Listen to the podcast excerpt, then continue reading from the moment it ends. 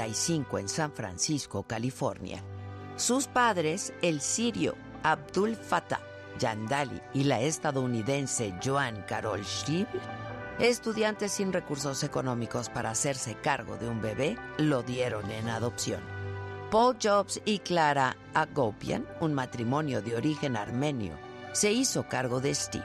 En 1961 la familia se cambió a Mountain View, al sur de Palo Alto. El niño estudió la primaria en el Cupertino Middle School y la secundaria en Homestead High School. Y desde entonces Steve, de solo seis años, ya mostraba interés por la informática. Era un asistente frecuente a los talleres de la empresa de tecnología Hewlett Packard, que le dio una beca y después lo contrató y ahí conoció a Stephen Wozniak, cofundador de Apple. Para 1972 entró a la Universidad Reed College de Portland, Oregon, pero solo estuvo ahí seis meses y regresó a su casa en Palo Alto. Se interesó en la filosofía y la contracultura. Viajó a la India en búsqueda de iluminación espiritual y a su regreso fue contratado por Atari, la empresa de videojuegos. Y fue el tiempo en que el ya entonces ingeniero Stephen Wozniak y el joven Steve Jobs se unieron para fabricar y comercializar su primer ordenador. En el garage de la familia Jobs en Cupertino. Ahí nació Apple I, la primera computadora personal. En 1976, los socios vendieron una vieja camioneta y con el dinero fundaron la compañía Apple Computer. Al año siguiente mejoraron su primera computadora y entonces llegó Apple II. La empresa se convirtió en una de las más exitosas y de mayor crecimiento en Estados Unidos. Tres años después, Apple salió a la bolsa con un valor de 22 dólares por acción. Y llegó la riqueza, pero también los primeros competidores. El principal fue IBM, que también ofreció un ordenador personal. Steve Jobs contrató a John Sculley, entonces director ejecutivo de Pepsi Cola, para que dirigiera la empresa. En 1984 Apple lanzó Macintosh, una verdadera revolución para la época una computadora amigable para la que no era necesario ni saber de informática ni tampoco memorizar comandos para usarla. Por diferencias con Scully, un ejecutivo de la vieja guardia, y con Bosniak, quien había sido relegado tras un accidente, Steve dejó la compañía en 1985 para ocuparse de nuevos proyectos como Pixar Animation Studios que compró en 1986. Bajo este sello, produjo películas para Disney como Toy Story, Monster Inc. y Buscando a Nemo. En el 2006, Disney compró a Pixar y Steve Jobs se convirtió en el principal accionista individual de la compañía y parte de su equipo. Al mismo tiempo, fundó Next Computer. En una década, la división de hardware vendió 50.000 unidades más o menos cambió su nombre y se centró en el desarrollo de sistemas operativos. En 1996 Apple compró la compañía de Jobs para actualizar el sistema operativo Macintosh y formó parte de su primera compañía como asesor. Esto ocurrió en un momento difícil cuando Microsoft sacó al mercado sus PC más baratas, por lo que Apple perdió muchas ventas. Steve Jobs volvió a revolucionar al mercado nuevamente. Llegaron otras computadoras, incluidas las portátiles, iMac, la música digital con el iPod, el iPhone, todos de uso simple y elegantes y diseños minimalistas. En el 2004, Steve fue diagnosticado con cáncer de páncreas, pero siguió en la compañía hasta el 2011, cuando renunció como CEO, para ceder su lugar a Tim Cook. Steve Jobs, el genio de la tecnología y los negocios, el creador de la revolucionaria computadora y de su exitosísima comercialización, murió en octubre de ese año 2011 a los 56 años de edad.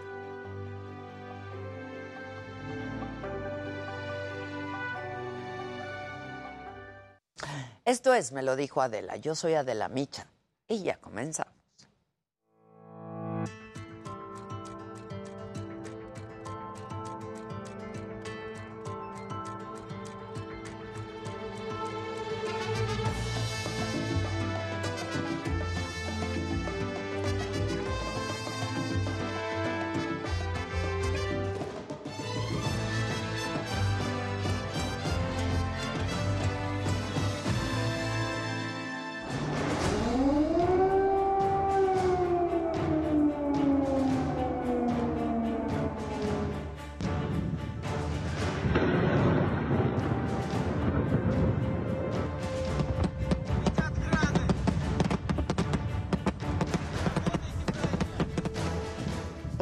There's another one. I've got a flak jacket right here. Let me just get it get it on. So Matthew Chance is security in, that we need to uh, get out. live in Kyiv, Ukraine.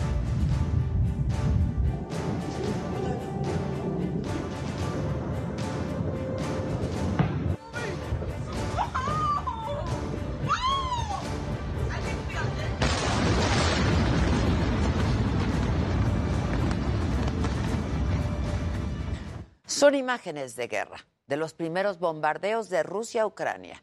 Anoche y durante la madrugada se registraron las primeras explosiones en la capital del país, Kiev, y en las ciudades de Kharkov y Donetsk, Lugansk, Sloviansk y Dnipro. Incluso algunos corresponsales internacionales transmitían en vivo al momento del ataque. Esta mañana ya hay destrucción, hay caos, hay tristeza. Es Ucrania cientos de personas intentando huir del país y según el gobierno ucraniano ya van 40 personas muertas y contando.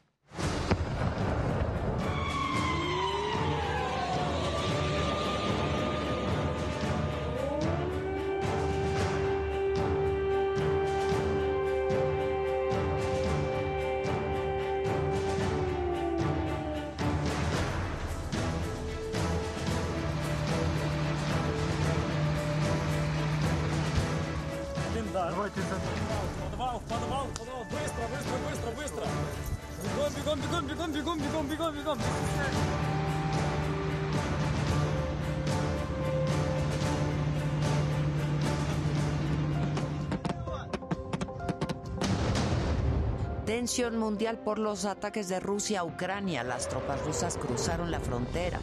Estarían a 150 kilómetros de Kiev, la capital de Ucrania. Vladimir Putin dice que no quiere invadir Ucrania. Призываю вас немедленно сложить оружие и идти домой.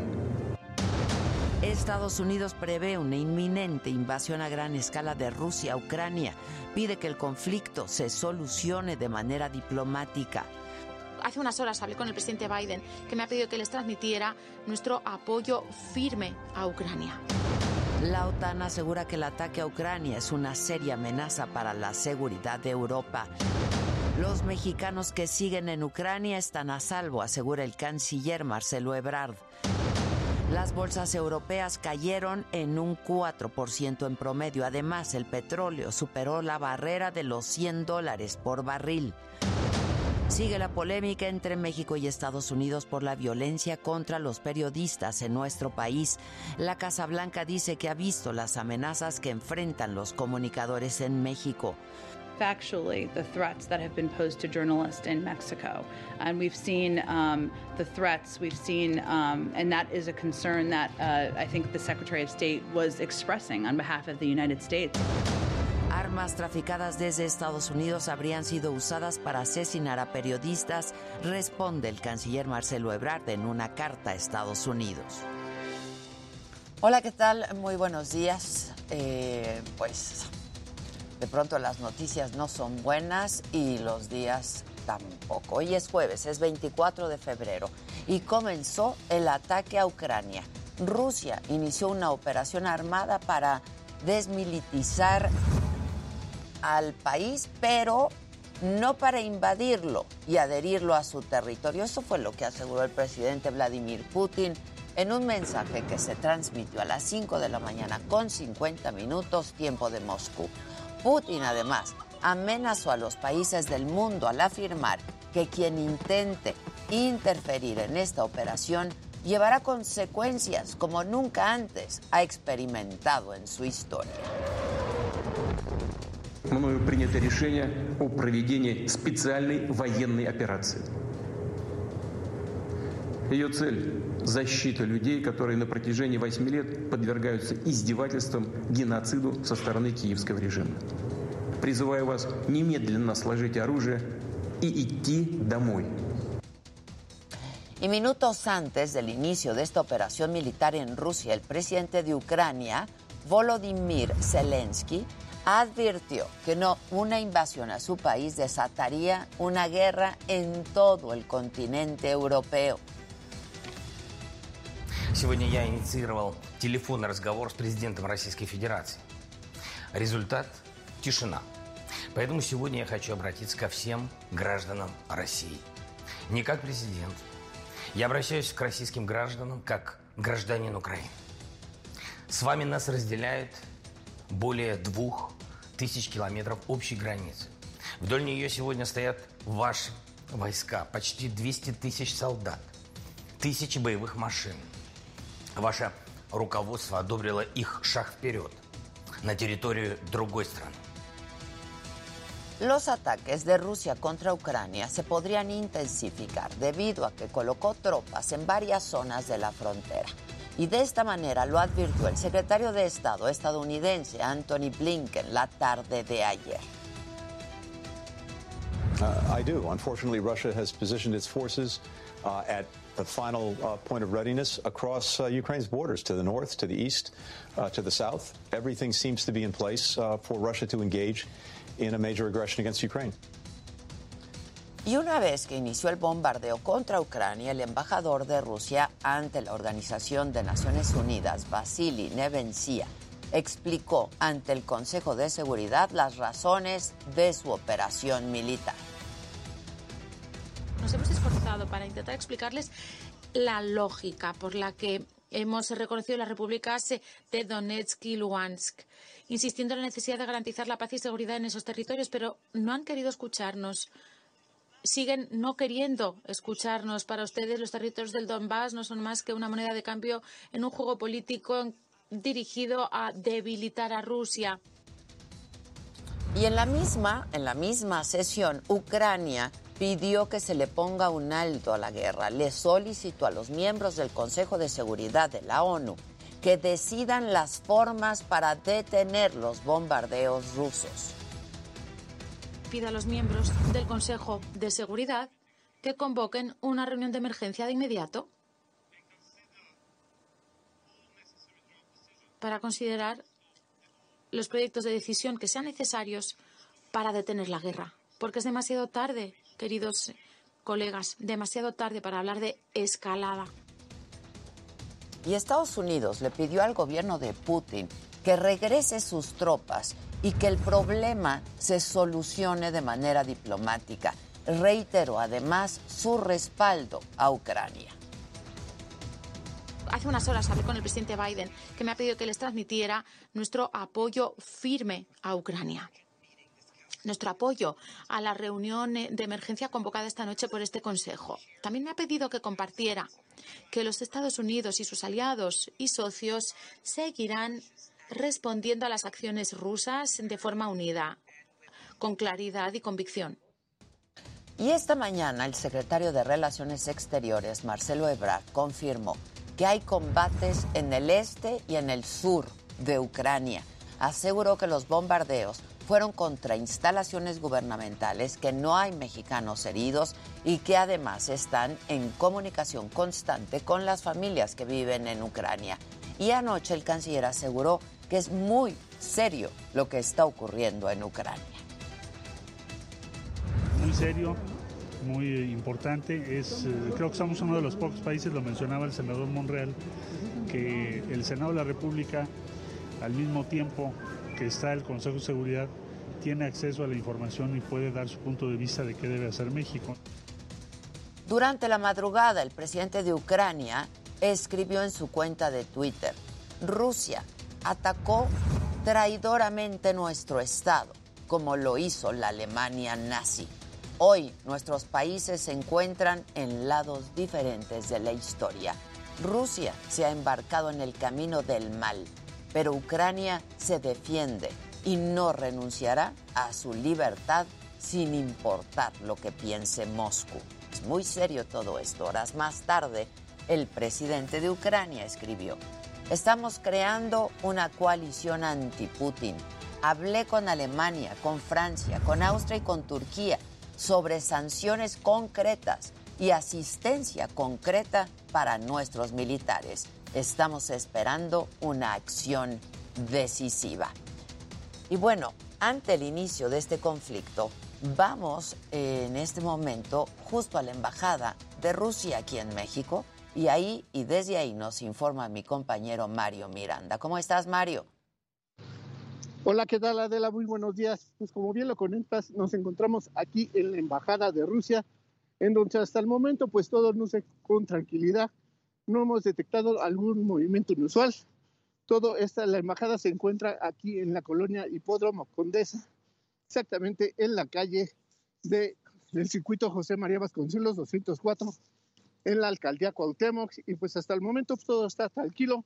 Solo hemos detectado en la entrada y salida de automóviles y la presencia de elementos de la Secretaría de Seguridad Ciudadana, los cuales se encuentran aquí como prevención.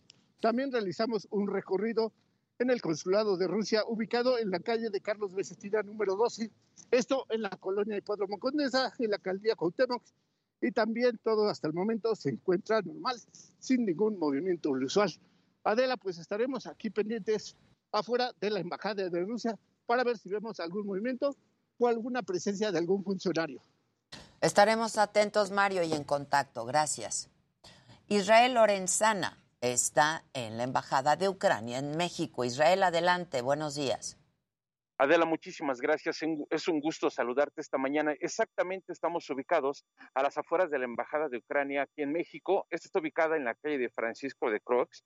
Es la cuarta sección de las Lomas de Chapultepec, Adela. Y fíjate eh, que tenemos una unidad de la Secretaría de Seguridad Ciudadana. Está, por supuesto, de manera preventiva aquí en la zona de las Lomas de Chapultepec hasta el momento no hemos observado actividad alguna en el interior. Se prevé que sea después de las 11 de la mañana cuando comiencen las actividades en esta embajada Adela y además se tiene previsto que al mediodía se lleve a cabo una conferencia de prensa y también de aquí se habla que puede salir una marcha con dirección hacia la embajada rusa alrededor del mediodía. De manera que nosotros, por supuesto, Adela, vamos a estar muy al pendiente en el momento en el que se desarrolle alguna actividad aquí a las afueras de la Embajada de Ucrania en México. Ya lo estaremos reportando, Adela. Es la información que te tengo. Gracias, gracias Israel. Nos, uh, nos vemos un poco más adelante. Vamos a cambiar de tema. Estados Unidos aseguró que ha visto las amenazas que enfrentan los periodistas en nuestro país. Esto en respuesta a lo que el presidente López Obrador dijo eh, en el sentido de que el secretario de Estado, Anthony Blinken, no estaba bien informado de la situación. Y así lo dijo la vocera de la Casa Blanca, Jen Psaki. We've seen factually the threats that have been posed to journalists in Mexico. And we've seen um, the threats, we've seen, um, and that is a concern that uh, I think the Secretary of State was expressing on behalf of the United States about uh, those abuses. So I think he was uh, speaking to facts we've seen on the ground. Y ahora en respuesta a la preocupación de Estados Unidos por la seguridad de los periodistas en México, el canciller Marcelo Ebrard le envió una carta con información al secretario de Estado, Anthony Blinken, sobre el trabajo que hace el gobierno para garantizar la seguridad de los comunicadores y resaltó que México investiga todos los asesinatos de los periodistas, que hay incluso ya detenidos y que, esto es importante en la carta, que armas que llegaron ilegalmente de Estados Unidos podrían haber sido utilizadas en estos crímenes. Horas más tarde, el canciller Ebrard habló sobre la información que le mandó al gobierno de Estados Unidos y esto dijo. Se dio una comunicación que ahora acabo de compartir con las y los senadores, dirigida al secretario Blinken, en lo que podríamos denominar una diplomacia por tuit epistolar. Entonces él ayer eh, mandó un tuit y yo hoy se lo contesto. Tenemos una muy buena relación, vamos a seguir teniéndola.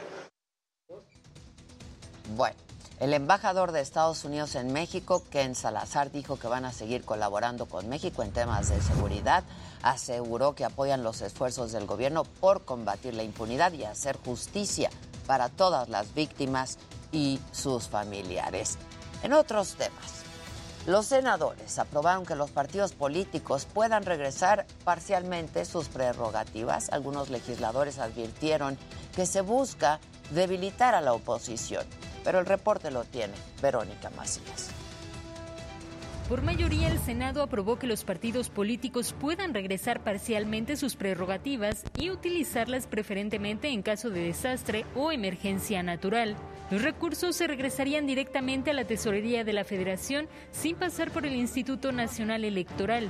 En tribuna, algunos senadores alertaron que esta reforma a la Ley General de Partidos Políticos y a la Ley Federal de Presupuesto y Responsabilidad Hacendaria es para debilitar a la oposición. Estoy completamente a favor de que los partidos políticos puedan voluntariamente, sin que nadie los obligue, regresar el dinero público cuando exista un desastre natural o una catástrofe en este país. Punto. Eso es lo único que estamos discutiendo aquí. Tengo muchas opiniones de otros temas, pero lo que hace esta reforma es facilitar que los partidos políticos, si quieren, sin que nadie los obligue, si quieren, puedan regresarle dinero al gobierno para que se destine para daños por un sismo, un huracán o lo que sea. Sin embargo, hubo algunos legisladores de oposición que votaron a favor. Los partidos son entidades de interés pública. Si tenemos que mejorar su rendición de cuentas, tenemos que hacerlo. Y ustedes pueden dar muchos ejemplos de eso. Pero no vengamos a debilitar la centralidad de un modelo electoral con una cosa que en realidad es un chantaje esencialmente para debilitar a la oposición. Lo que está haciendo Morena es construir una narrativa para debilitar la disputa civilizada del poder. Senadores del PRI del Grupo Plural alertaron que dichos recursos podrían destinarse a otros rubros, ya que la ley establece que las prerrogativas pueden ser destinadas por la Secretaría de Hacienda, preferentemente a atender los efectos de un desastre natural. Presentaron algunas reservas para que quedara claro que únicamente serían destinadas a las emergencias naturales, sin embargo fueron rechazadas por la mayoría. Para Me lo dijo Adela, Verónica Macías, Heraldo Televisión. El líder nacional de Morena, Mario Delgado, agradeció a los senadores la aprobación de esta ley eh, que reforma a la Ley General de Partidos Políticos, con la que se permitirá que se puedan reintegrar parte de los recursos al erario bajo una causa específica. Para que Morena pueda hacer la devolución directa a la tesorería de la federación.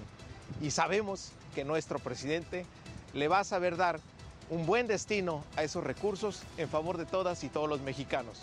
En Morena tenemos principios y antes que despilfarrar recursos públicos en las campañas, primero, primero la salud de todos y de todas.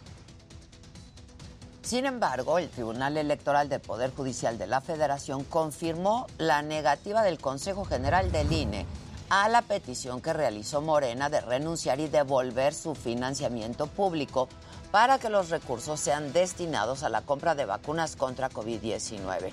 El Tribunal Electoral consideró que la norma constitucional señala que los partidos están obligados a destinar este financiamiento que reciben para sus operaciones. Y bueno, sobre la reforma eléctrica, las principales empresas privadas generadoras de energía en el país rechazaron la invitación de la Cámara de Diputados para participar en el Parlamento abierto. Rubén Moreira, el presidente de la Junta de Coordinación Política de la Cámara de, Diputados, expresó su preocupación ante el poco interés mostrado por estas empresas. Me preocupa, y hablo a nombre propio, pero creo que también de los integrantes de esta Junta de Coordinación, que muchos de los invitados no acudieran con nosotros, que nos pidieran que recibiéramos a sus organizaciones, lo que hemos hecho con mucho gusto. Y el coordinador de los diputados de Morena, Ignacio Mier, calificó como una falta de respeto para todos los mexicanos que estos empresarios se negaran a debatir la reforma eléctrica si ahora mandan a representantes, pues primero es una falta de respeto a la Cámara de Diputados. Si nosotros no cuidamos la dignidad de la Cámara, ¿quién lo va a hacer? si mandan un representante, también la Cámara de Diputados tiene una secretaria general y tenemos un director jurídico. Los atenderá con mucho gusto el director jurídico, el secretario técnico de la Junta de Coordinación Política para que presenten si tienen algo que agregar porque ya estuvieron presentes los representantes. El Tribunal Electoral del Poder Judicial de la Federación ratificó la multa a la Asociación Civil que siga la democracia. El motivo eh, es incumplir con la medida cautelar impuesta por la Comisión de Quejas y Denuncias del Instituto Nacional Electoral, en la que le ordenó suspender su campaña de ratificación de mandato del presidente. Y vamos a los datos de la pandemia. La Secretaría de Salud reportó 18.671 nuevos contagios, 449 fallecimientos. Esto suma, de acuerdo a cifras oficiales, 316.941 muertes. Bajaron los contagios en el comparativo semanal un 19.2% con respecto a los registrados el miércoles de la semana pasada y las muertes en este caso también descendieron un 13.7% respecto a las registradas la semana anterior. En los datos de la vacunación, en la última jornada se aplicaron 633.275 dosis, 85 millones de personas, es decir, el 86.5% de los mayores de 14 años en el país han recibido por lo menos una dosis de su esquema completo de vacunación. Cambiando el tono de la información, la Fundación Seres Libres rescata caballos y burros del maltrato que sufren jalando carretas de basura. Alan Rodríguez con la historia. Este es el mulito o macho, como le llaman, que rescatamos. Está en muy mal estado. Tiene una bola en la rodilla. El lomo lo tiene completamente abierto. Está desnutrido. Quetzal estaba a un paso de la muerte. Sus dueños lo vendieron en un rastro en el municipio de Texcoco, Estado de México. Antes de ser sacrificado, Renata Valencia y Elizabeth Soto, integrantes de la organización Seres Libres, lo rescataron pagando por él. Seres Libres es una fundación que rescata caballos y burros y bueno, animales en general, pero principalmente equinos, de las carretas de basura o del rastro. Quetzal forma parte de aquellos burros, ponis, mulas y caballos que son rescatados de las calles, animales que eran obligados a trabajar bajo el rayo del sol y sufrieron de maltrato o abandono. Después de que los, los, los rescatan y los traen para acá, este, mejora mucho su calidad de vida, mejora la alimentación, mejoran todos sus cuidados, ya tienen un cuidado médico. Al llegar al refugio, todos los animales son evaluados por un médico veterinario. Las principales heridas las presentan en cadera, patas, dientes, cuello y lomo. Pues bueno, ver a tanto animal maltratado y, y sin poder ayudarlo, pues nos causa mucha tristeza, nos causa, nos causa furia. El artículo 235 bis del Código Penal del Estado de México señala penas de seis meses a tres años de prisión y multas de 100 a 200 días a quienes cometan maltrato animal. Respecto a los animales de carga, señalan como maltrato no proveer alimentación y agua, además de golpear o pincharlos durante el desempeño de su trabajo o fuera de él. Actualmente pues la ciudadanía, la gente es más consciente del trato hacia los animales y eso nos ayuda a que muchas veces podemos encontrar los recursos, la forma y, y, y el hacer equipo con otras personas para poder ayudarlos. La organización Seres Libres ha rescatado más de 50 equinos y funciona con un programa de apadrinamiento en el que los participantes donan apoyos económicos y dan seguimiento al animal que están ayudando, el cual se encuentra completamente libre en un nuevo refugio. Para me lo dijo Adela, Alan Rodríguez, Heraldo Media Group.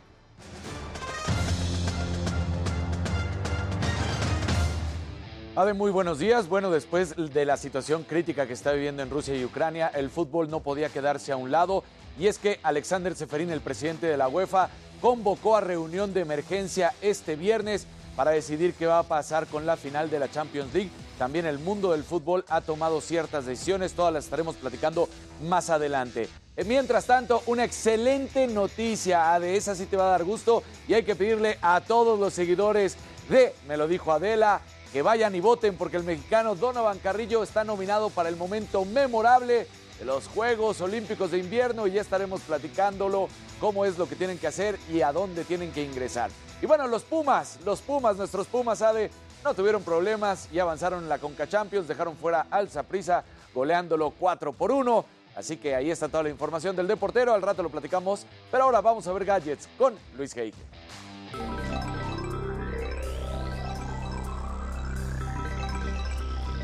Muy buenos días y bueno, lo habíamos dicho y ya se empieza a confirmar. Mark Zuckerberg admitió que están trabajando en sistemas universales de traducción con los que van a optimizar las interacciones entre los usuarios dentro del metaverso. Les cuento más de todo esto adelante. Y bueno, eh, eh, las cosas no van bien para Apple y empleo nat- natalicio de Steve Jobs. Y es que un informe del Washington Post asegura que los empleados de Apple pues están usando sus propios celulares, pero Android sobre todo porque están explorando la posibilidad de sindicalizarse. Esto los de las tiendas. Finalmente, TikTok anunció una guía de cuatro recomendaciones para adolescentes antes de participar en retos virales. La verdad, lo platicamos más adelante, pero a mí me supo a poco. Pero, estimado Jimmy, ¿tú a quién traes entre piernas?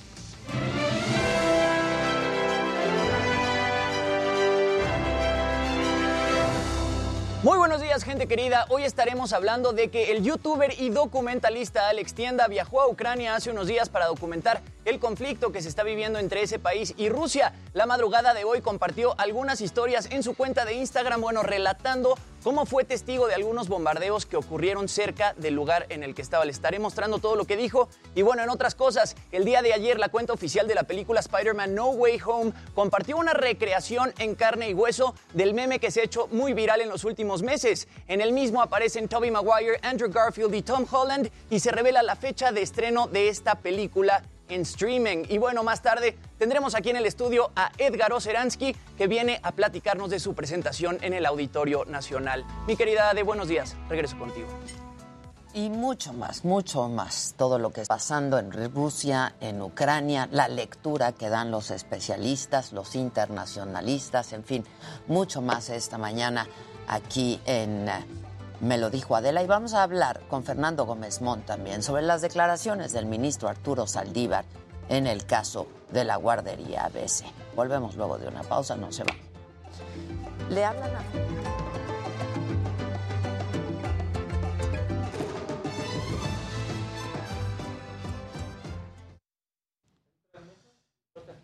¿Qué dice el público? ¿Qué dice el público? ¿Mandé? ¿Qué dice el público? Oigan, banda, no puede ser que no ayuden para que lleguemos a los 10 mil, de verdad. Qué feo que sean así. Qué feo que sean así, de veras. Una que hace todo por ustedes, de verdad. Todo y más. Es que compartan, compartan. Eso y más. Esa cosa que compartimos como un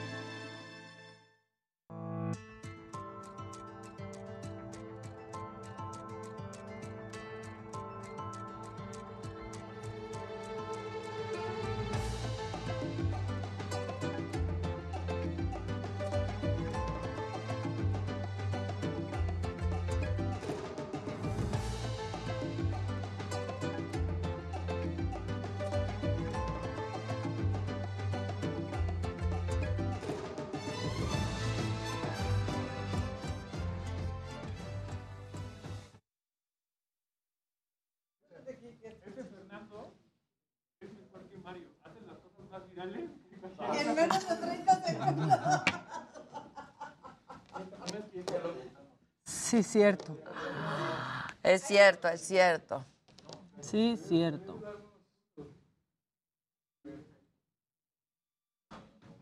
Exacto. ¿Ahorita? Ah, ok.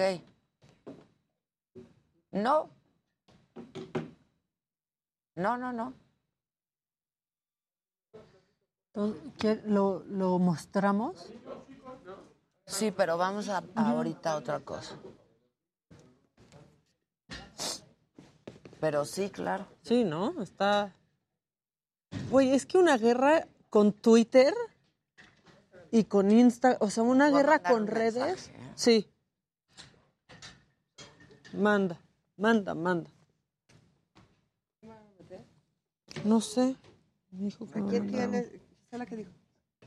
Yo creo que ¿La entrevista. ¿A Gómez Montt o la Yo creo que? Gom-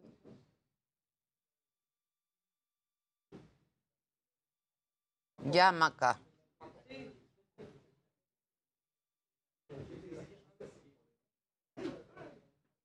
Lo de Gómez Monte es telefónico, ¿verdad?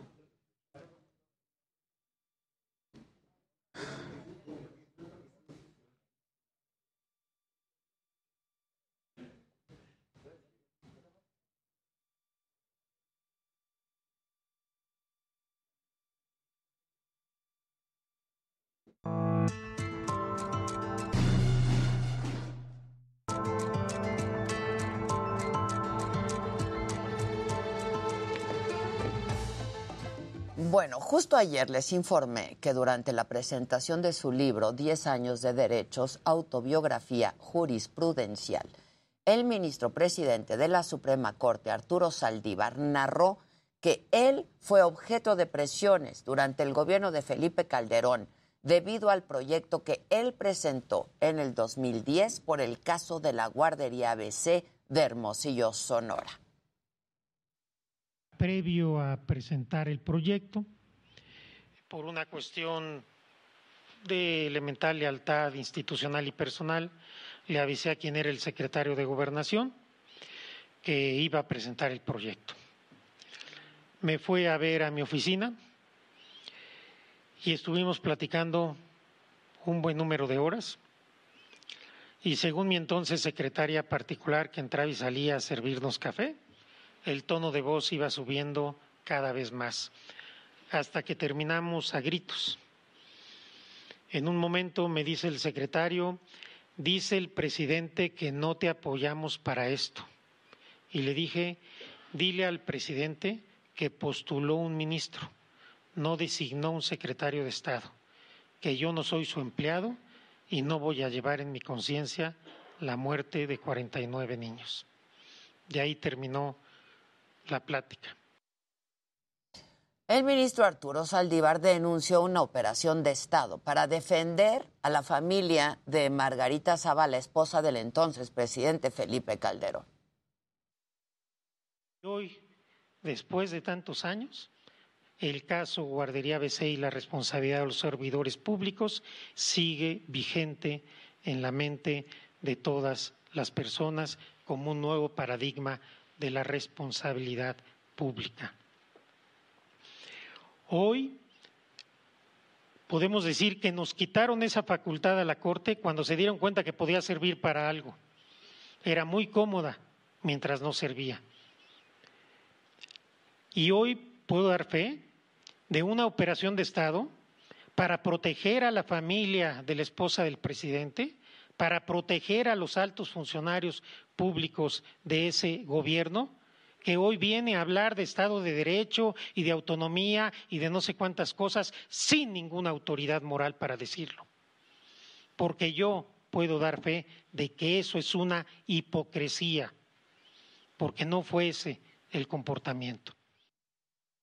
Bueno, y justo para que nos cuente cómo estuvo esta reunión que terminó a gritos, es que tengo en la vía telefónica a Fernando Gómez Montt, ex secretario de Gobernación y abogado. Fernando, ¿cómo estás? Buenos días. Muy bien, Adela. ¿Y tú? Bien también, muchas gracias. Aquí, este, pues da- dando cuenta de todo esto. Dime, Fernando. A ver, escuchando, escuchando las palabras del ministro Saldívar, híjole, ¿no sabes qué pena me da?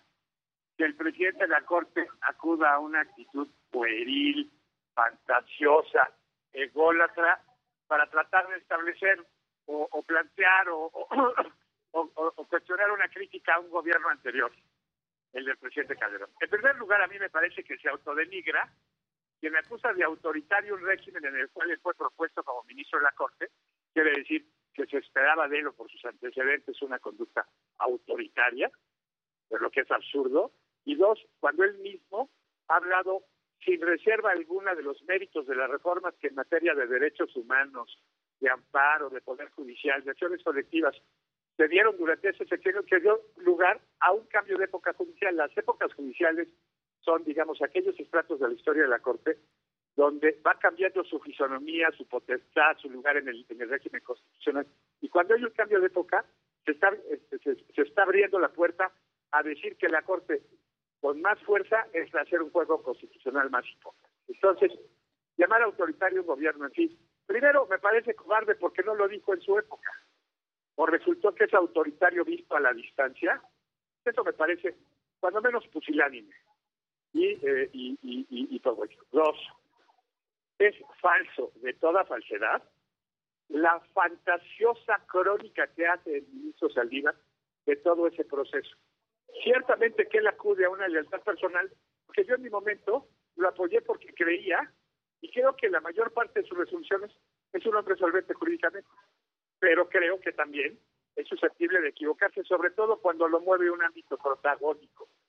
Y en este caso, recién llegado, en un asunto de una altísima sensibilidad, le ganó la vanidad intelectual al ministro en vez de la solvencia y la seriedad institucional para hacer un proyecto que en su momento fue rechazado por ocho de los once ministros.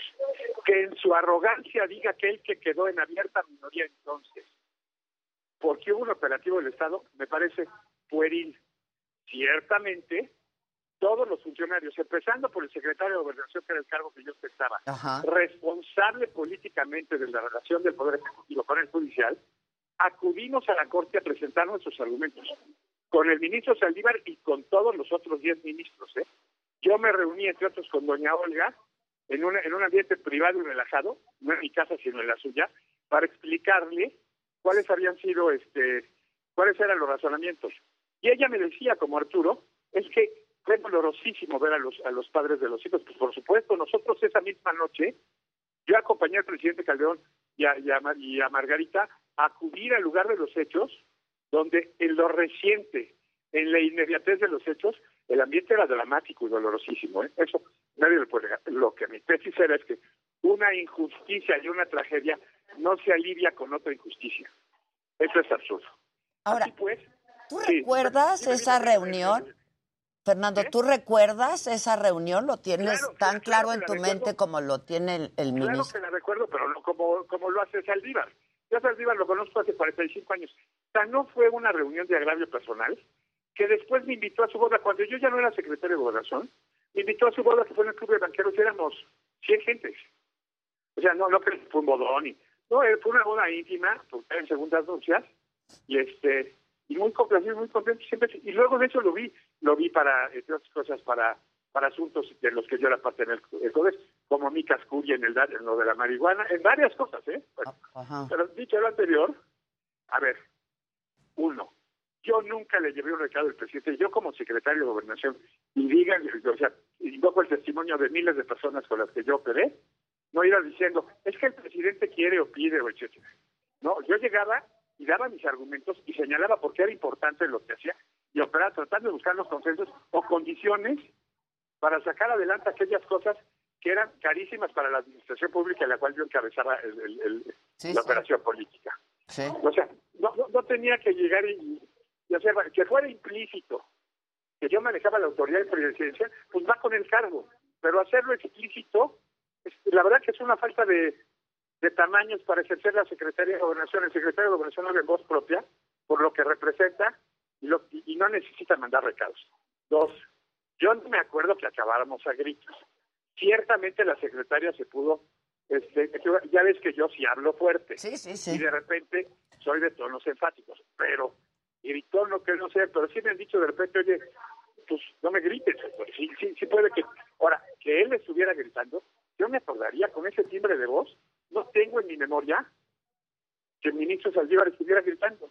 No, no lo tengo en mi memoria.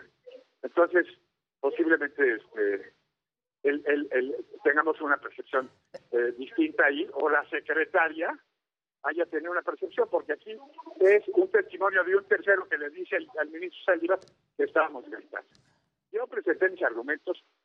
Lo que se estaba discutiendo ¿Qué ahí. era lo que se estaba discutiendo en beneficio de la audiencia, Fernando? ¿Qué querías tú y qué quería él? A ver, él lo que decía es, en ciertas condiciones de desorden generalizado, las puntas de la pirámide, el presidente y los secretarios de Estado, tienen que responder por lo que hagan los funcionarios de menor nivel. Aunque no tengan conocimiento de lo que está pasando, porque responden de lo que llamó el desorden administrativo generalizado, sin decir qué significara. Imagínate si se adopta esa institución, cómo estaría ahorita la responsabilidad en materia de salud, en materia de seguridad, etc.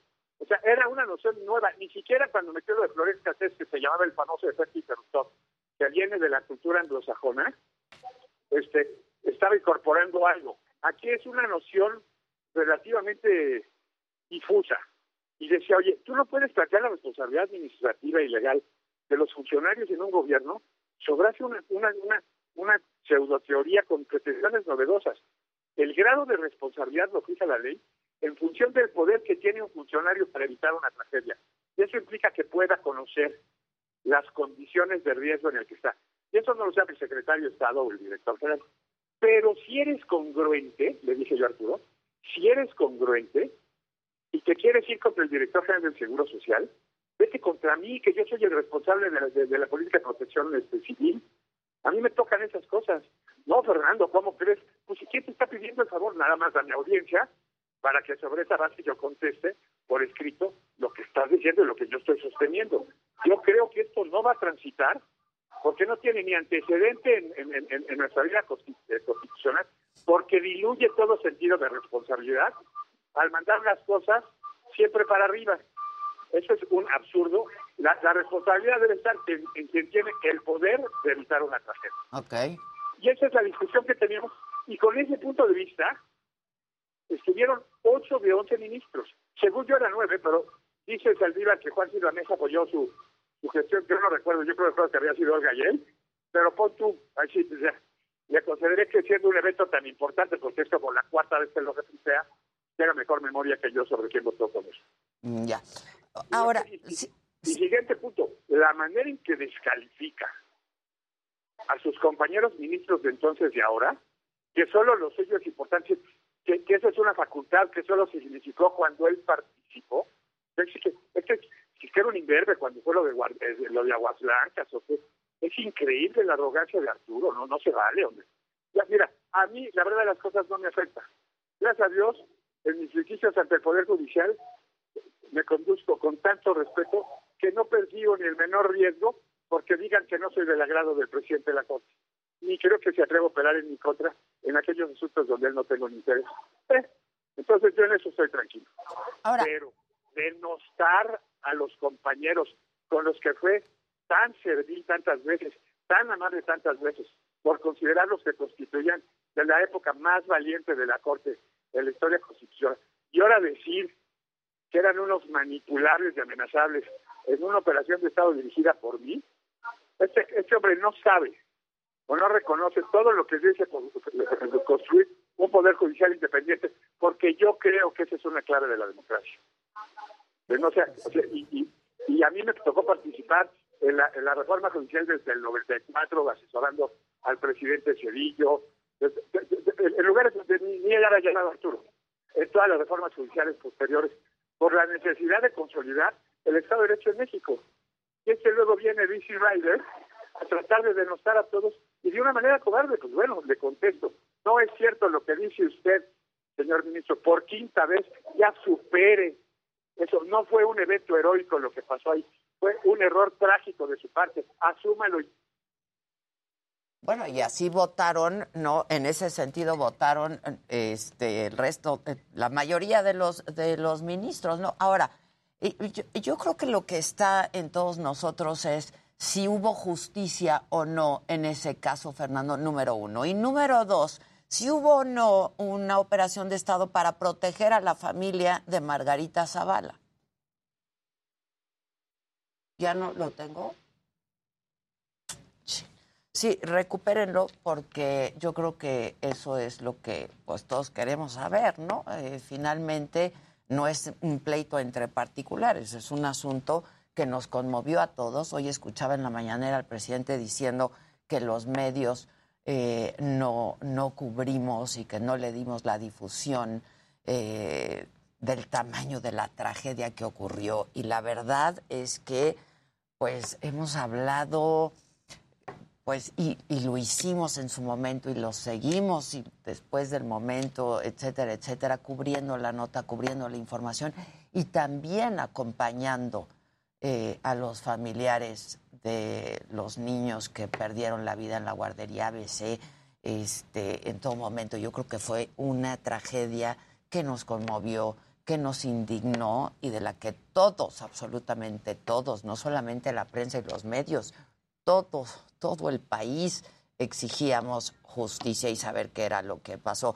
Fernando, ya te, te tengo de nuevo y no sé si alcanzaste a escuchar. a ver, hasta si la memoria no me falla, la, la, la parienta de Margarita Zavala fue procesada en los años de, la, de esta administración por las autoridades competentes y este y con, y con esa autonomía, o sea, no había ninguna operación. Para nosotros era fundamental dejar claro dónde estaba la responsabilidad de cada uno de los servidores públicos en ese tipo de tragedias y no abrir a una a una eh, eh, sentencia que lo que buscaba era el lucimiento del ponente y no una solución seria y sólida a una tragedia que detectara un precedente sano para evitarlas en el futuro.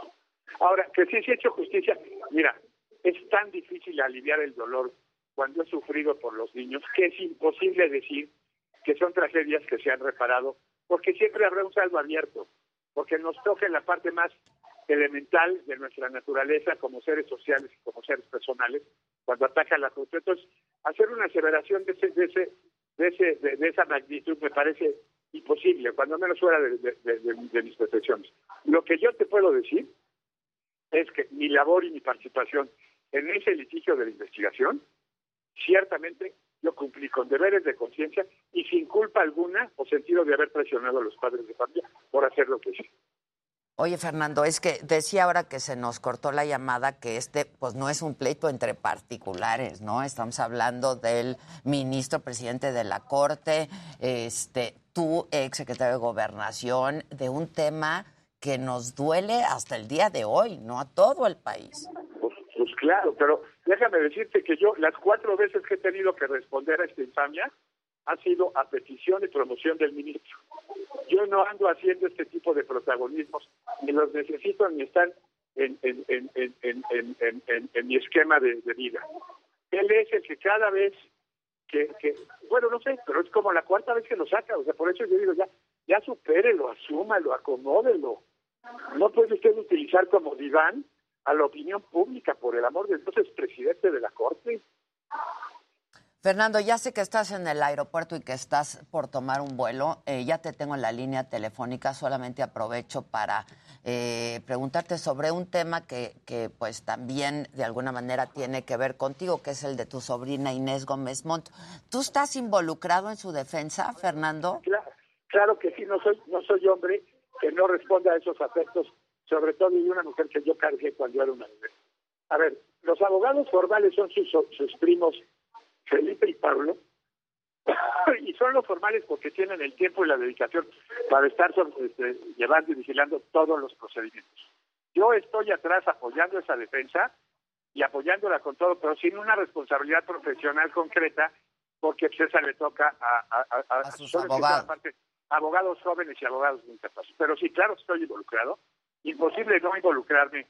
Y yo lo que busco es, es buscando la posibilidad de que de una manera este, armónica se, se enteren las omisiones que se dicen omitidas y reparar el daño pueda una madre con sus hijos regresar a, a- a- a- a su, a su país.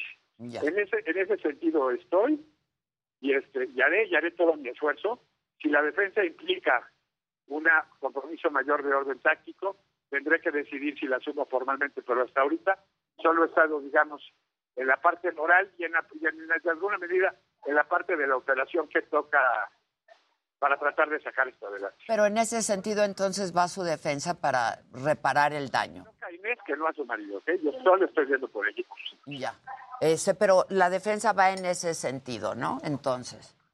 Pues a ver, imagínate, Adela, se trata en cualquier caso de una señora que no tiene experiencia en los negocios y que hizo lo que su marido le dijo que hiciera para recibir unos fondos porque estaba construyendo una casa o algo así.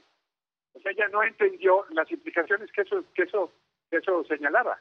Esa responsabilidad técnica estaba en el marido que supuestamente es un experto en materia fiscal, no en ella, ¿no? Pero entonces, eh, pues ella está en- en- con el mejor interés de, en todo caso, reparar el daño. Claro, claro. Ya. Claro, porque aparte es, la salida más justa. En la medida que el daño sea justamente la- el- este, señalado por existente, debe ser reparado. Te mando un abrazo, Fernando, y gracias como siempre, y ojalá que estemos ahora en contacto. Ok, ya tus órdenes. Me da mucho gusto saludarte. ¿eh? Igualmente, Fernando Gómez Monte, exsecretario de Gobernación, con eh, el expresidente Felipe Calderón, y bueno, ahora este, pues involucrado en estos asuntos. Hacemos una pausa y regresamos con mucho más esta mañana. Quien me lo dijo, Adel.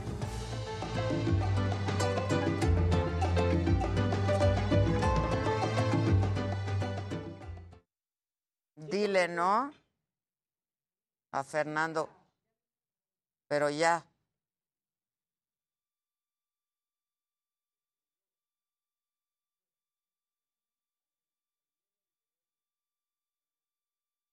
Pues cuando dijo, pues el marido le dice que firme.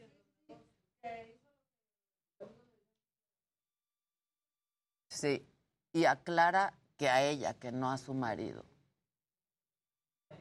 Ajá. Hay que subir esa parte, ¿no?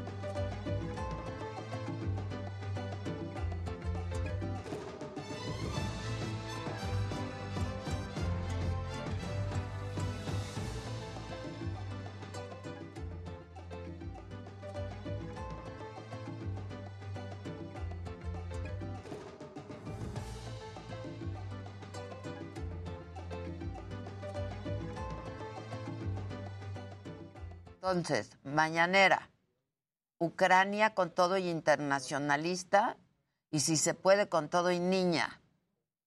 Y entonces ya a las diez y media ya vamos con toda la banda, ¿no? Y ya me voy yo. Ya se pueden quedar ellos a hacer el Y entonces ya me voy yo. ¿A dónde vamos? Ah, esa. ¿Nos vamos? Güey, traigo un poco de repele y náusea de ayer. Pinche maca con tu... Ajá. Pero no, no, no puedo con la imagen. Las dos imágenes. Y tú no viste la otra.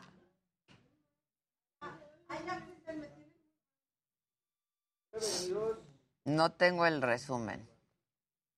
Digo, nada más pasa a ver dónde vamos a cortar. Vámonos en chinga, ¿no? Inserts en chinga y todo en chinga. Como cada noche le doy la bienvenida a este espacio.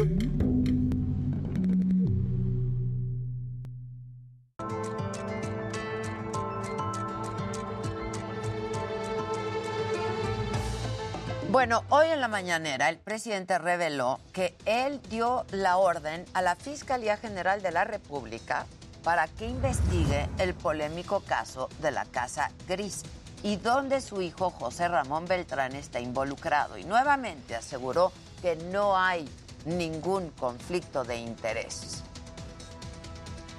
Y cuando la empresa petrolera vino y dio un dictamen, mi instrucción al director de Pemex, preséntalo, que se integre a la investigación que tiene la Fiscalía.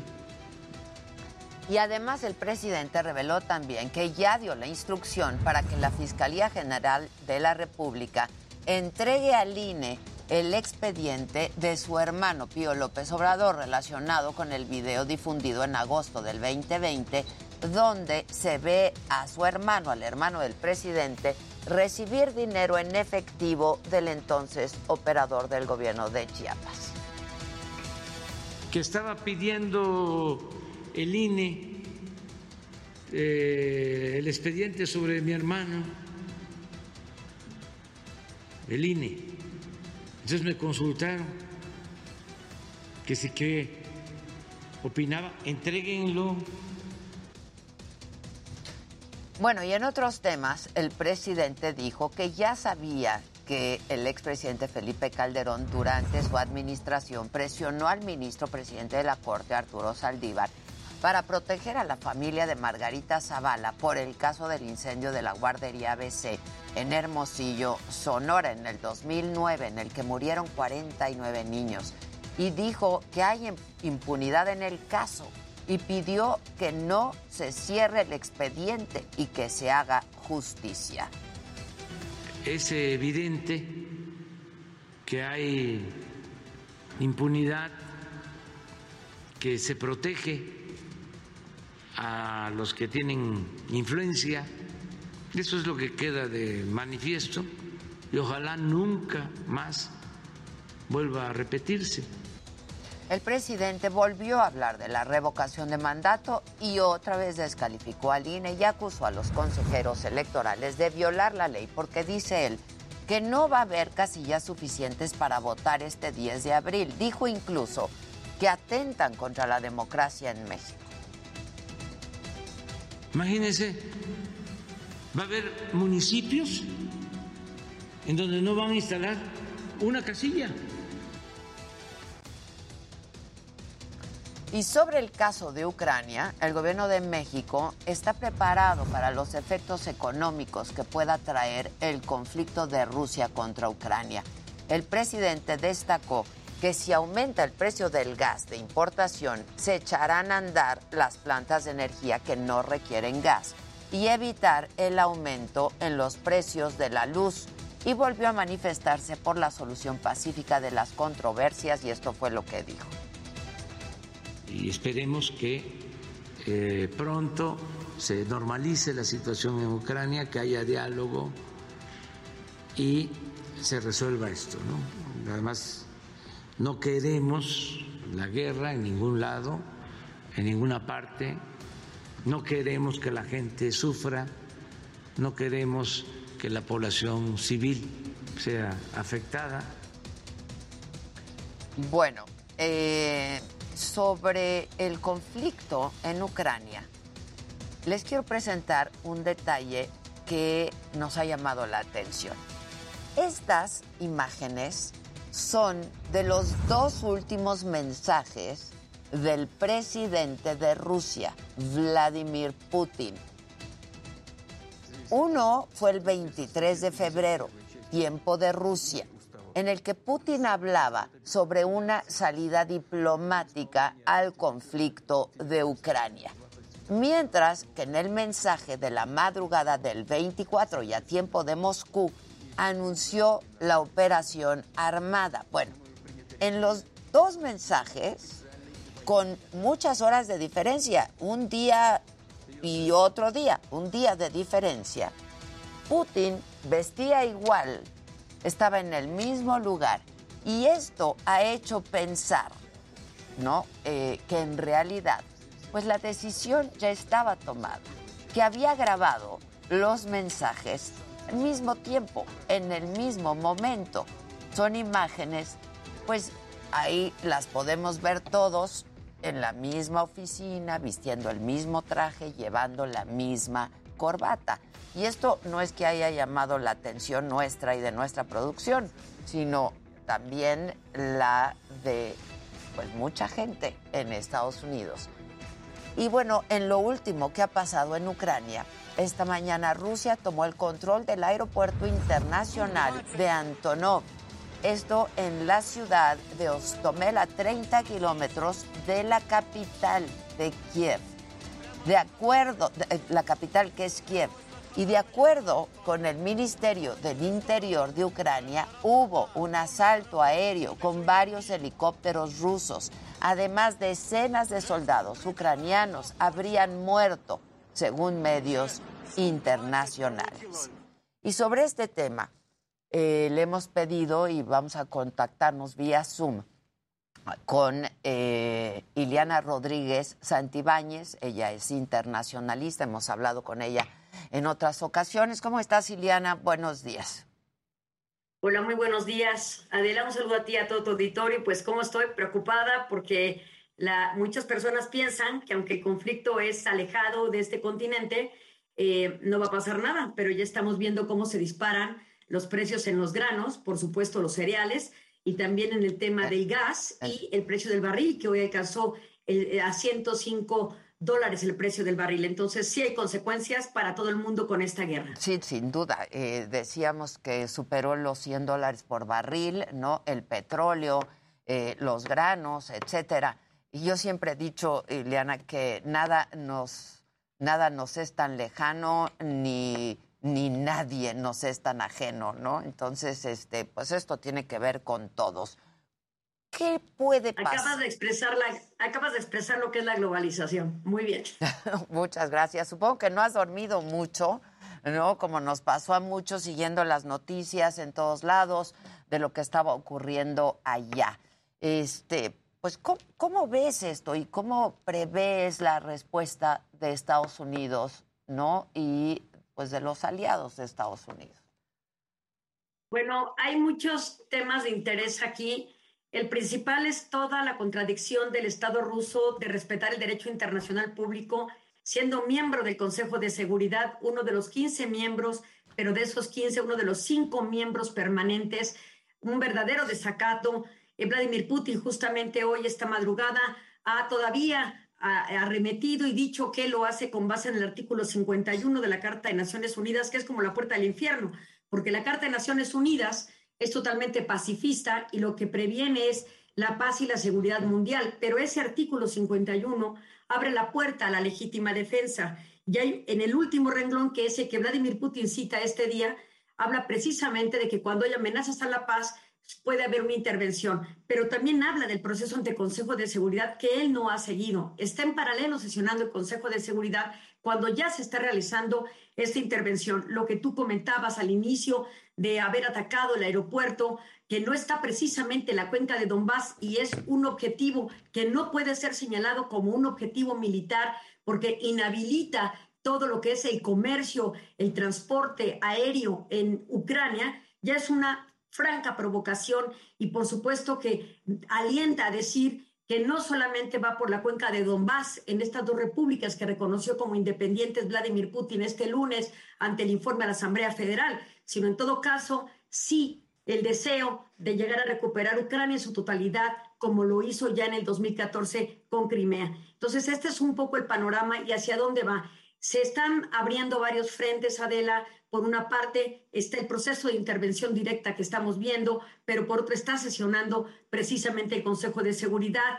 En otras partes están tratando en, en Europa el tema diplomático de Ginebra y la presión de las sanciones es muy importante porque estas ya no solamente van orientadas a unas cuantas esferas de la jerarquía rusa, sino incluso a miembros de la familia de Vladimir Putin, eh, bancos que proveen de dinero al Banco de la Defensa rusa, incluso, por ejemplo, ahora que tú presentabas estas dos imágenes de Vladimir Putin contrastando la ropa, el día y el contenido, bueno, pues también hay que decirlo, se emitió una sanción para el jefe de Russia Today, el jefe eh, hacia Estados Unidos o habla inglesa, habla en inglés, todo ese medio que traduce las noticias rusas ya también fue condenado el jefe de, de ese noticiario. Entonces vemos ya sanciones mucho, muy severas. Em, por supuesto, uno de los grandes descalabros para Rusia es que Alemania haya dicho ya no vamos con el gasoducto que atravesaba el territorio de Ucrania desde Rusia a Alemania. El Nord Stream 2 se suspendió. Este tiene un costo de 11 billones de dólares. Eh, es una cantidad monstruosa y que se detenga y se paralice, por supuesto, es un golpe económico para Rusia. Pero Rusia sí tiene en jaque al mundo, porque efectivamente es uno de los principales proveedores de gas natural hacia Europa, suministra el 30%, pero además es uno de los grandes proveedores de cereales y granos en el mundo. Así es que va a generar una inestabilidad. Hoy ya vimos caídas de bolsa, eh, aumento del petróleo y una serie de situaciones que por supuesto van a afectar las cadenas productivas de suministro a nivel mundial. Ya Brasil, por ejemplo, empezó diálogos con Estados Unidos para también aliarse en temas de producción de trigo, maíz y soya, que son de los grandes em, eh, productos agrícolas que produce la propia Rusia. Entonces, ¿hacia dónde vamos? A que Rusia definitivamente quiere que eh, Estados Unidos y sus aliados, los miembros de la OTAN, abandonen totalmente la, periferia o la frontera limítrofe a Ucrania y se alejen de esta para poder pacificar a la región. Un argumento muy tramposo por parte de Vladimir Putin es el que se está cometiendo un genocidio entre la población de Donetsk y Lugansk que declaró como independientes. Eso lo dijo cuando Olaf Scholz se presentó el lunes pasado eh, a negociar con Vladimir Putin y este mencionó que se estaba cometiendo un genocidio. La prensa no prestó atención a eso, pero cuando él mencionó ese vocablo, atrajo la justificación perfecta para invadir esta región y darles el reconocimiento. Estos dos estados que él reconoce no tienen la capacidad de sostenerse internacionalmente hablando como entidades independientes. Así es que no nos cabe la menor duda en que estas dos pasen como Crimea a adherirse a Rusia. Y el temor es que luego se apropie de toda Ucrania. Oye, eh, Iliana, y, eh, por eso Estados Unidos eh, ha hablado de un ataque por parte de Rusia, de Putin a Ucrania, un ataque premeditado, ¿no? A pesar de, tú hablabas de vocablos, esto de premeditado, han insistido mucho en este en Estados Unidos el premeditado porque pues pareciera ser que uno era su discurso y otro pues lo que ya estaba planeando, ¿no? Pues sí, pero fíjate qué interesante lo que acabas de mencionar, que nos pone también a pensar lo siguiente y que coincide con lo que el propio Vladimir Putin ha tomado del discurso de Occidente, que es una guerra premeditada no tendría la equivalencia a una guerra preventiva como la que llevó Estados Unidos en Irak, donde dijo que había armas químicas y luego encontró que no había nada y se justificó ante el mundo cuando ya había intervenido en Irak. Entonces, aquí lo que tendríamos que estar em, considerando precisamente es que eh, unos y otros se atacan sin ver lo que han construido y hecho de este mundo.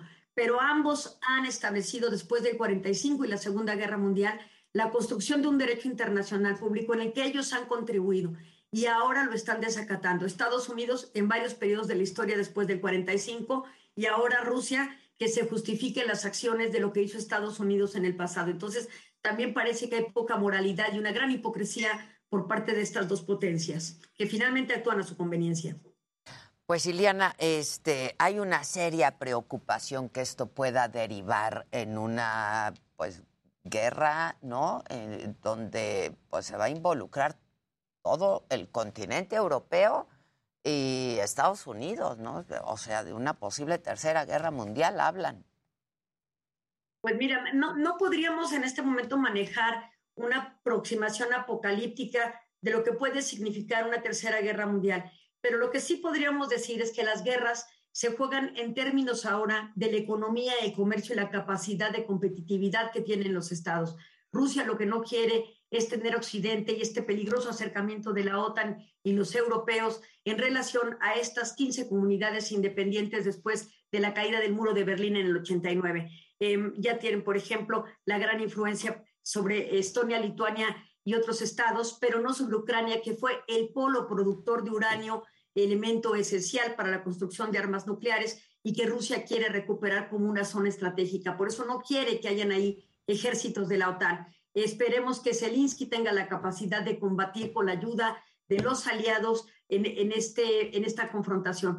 Una intervención directa por parte de los aliados sí conllevaría a un conflicto regional de tremendas proporciones. Pero la guerra, repito, se da también ahora en términos de ciberguerras, donde se pueden interrumpir el suministro de agua, luz, agua, etcétera, y generar verdaderos terrorismos hídricos eh, con solamente manejar algoritmos de una plataforma a otra. Entonces, estaremos viendo estos nuevos componentes en este nuevo tipo de guerras donde Rusia está presionando al mundo para que la OTAN no se aproxime a su territorio. Híjoles, pues si me permites, Iliana, vamos a seguir hablando estos días de lo que ocurra, de lo que ocurra. Ya te agradezco por lo pronto mucho. Muchas gracias. hasta pronto. Al contrario, muchas gracias. Y tenemos ahora también a una mexicana viviendo en Kiev. Nos vamos a enlazar con ella. ¿Es vía telefónico o es vía Zoom? Es eh, Daniela Vara. Daniela, ¿cómo, estás? ¿Cómo estás? Hola. ¿Cómo estás, Daniela? ¿Me escuchas? Hola. Sí, sí, te escucho. Daniela, ¿cómo estás? Este, supongo que estás queriendo salir del país. Eh, bueno, gracias por preguntar. Estoy bien. Eh, sí, estamos intentando salir del país actualmente. Eh, yo estoy movilizándome directamente con la embajada para poder hacer lo que es la salida del país. Entonces, estamos a la espera de lo que es el mensaje o el correo electrónico de la embajada para poder recibir el punto de reunión y poder irnos. Este, tú estás junto con tu marido, entiendo, ¿no? Tu marido es ucraniano. Sí. Y están en Kiev. Sí, vivimos en Kiev desde hace dos años. Ya. Este, pero sí has tenido contacto con la embajada y han estado atentos, pues. Sí, súper atentos, la verdad. Bueno, yo la verdad desde que llegué a Ucrania eh, he tenido la ventaja de estar en procesos de residencia permanente y siempre me han ayudado mucho y desde que empezó todo este conflicto eh, yo mando mensaje y están luego luego respondiéndome mensajes, llamadas, no hay ni un sola ni una sola llamada que yo haga que no me contesten o algún email. Entonces, eso se aprecia demasiado, están bastante al pendiente de nosotros. Oye, Daniela, este, bueno, entonces esto quiere decir que en cualquier momento te pueden avisar que este, pues ya los, los pueden traer de regreso, de poder salir de allá. ¿Cómo se está viviendo? Este, y cómo ves tú como extranjera, como mexicana, no un, un conflicto de esta naturaleza allá en Kiev? Eh, pues la verdad, desde que yo llegué, mis suegros son del norte, mi esposo es del norte del país. Entonces, desde que yo llegué siempre hubo eh, varias cosas como transportes de diferentes tanques, etcétera, pero nunca ningún tipo de amenaza. Entonces, porque recordemos que, bueno, Ucrania lleva en conflicto político desde hace mucho tiempo, entonces para mí nunca fue algo diferente, pero nunca algo como pánico, ¿no? Que Nunca un representara de- un peligro. Ajá. Claro.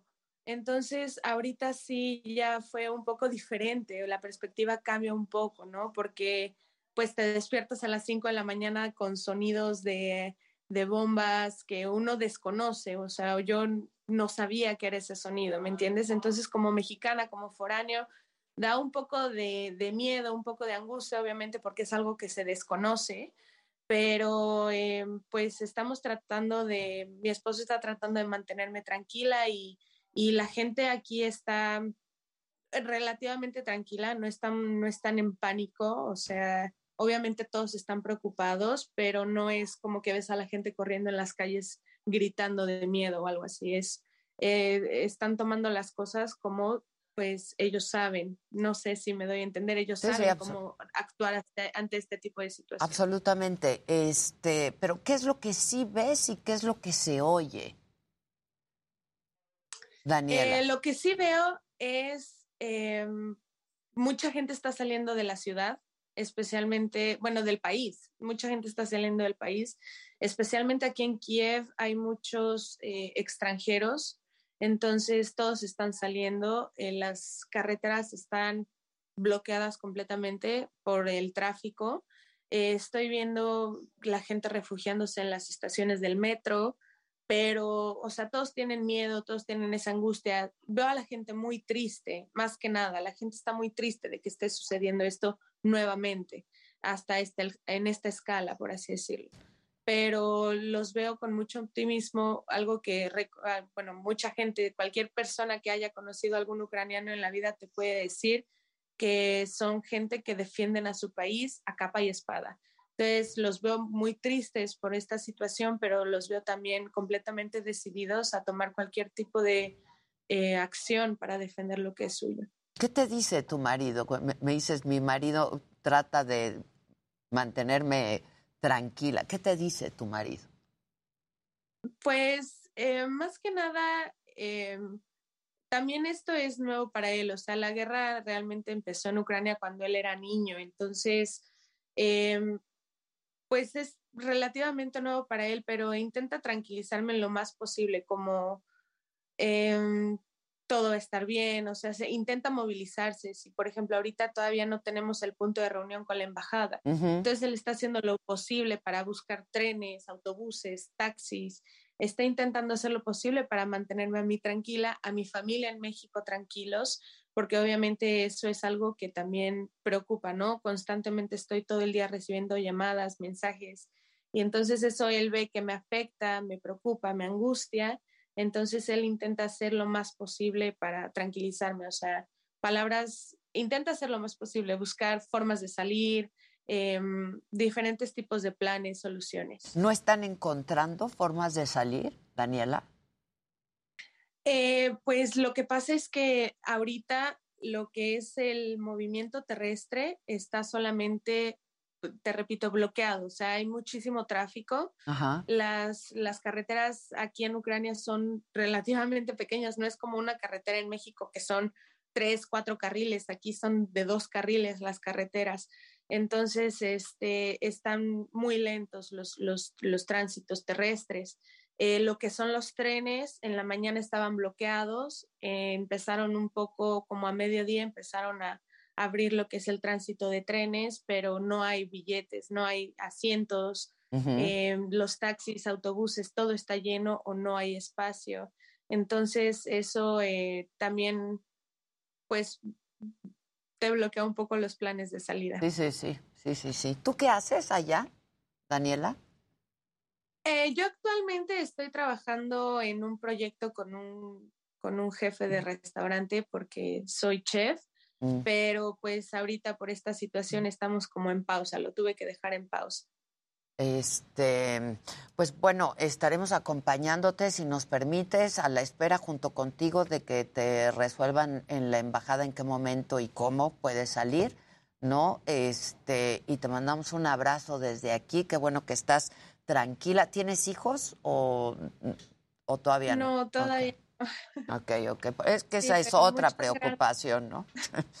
Sí, la verdad sí, pero me ha tocado ver que, bueno, yo, yo no tomé la decisión de viajar con, con, la, con la las familias mexicanas cuando tuvieron el desalojo a Ivano-Frankivsk, pero me ha tocado ver que fueron familias con hijos, etcétera, y yo creo que eso preocupa aún, aún más, ¿no? Entonces, eh, pues espero que todos los mexicanos que se encuentren acá, que aún no han podido evacuar, eh, podamos salir pronto eh, con la ayuda de nuestra embajada. Es- ¿Están habiendo compras de pánico? En ese sentido, ¿la gente está eh, tomando algún tipo de previsión? ¿Tú, en tu caso?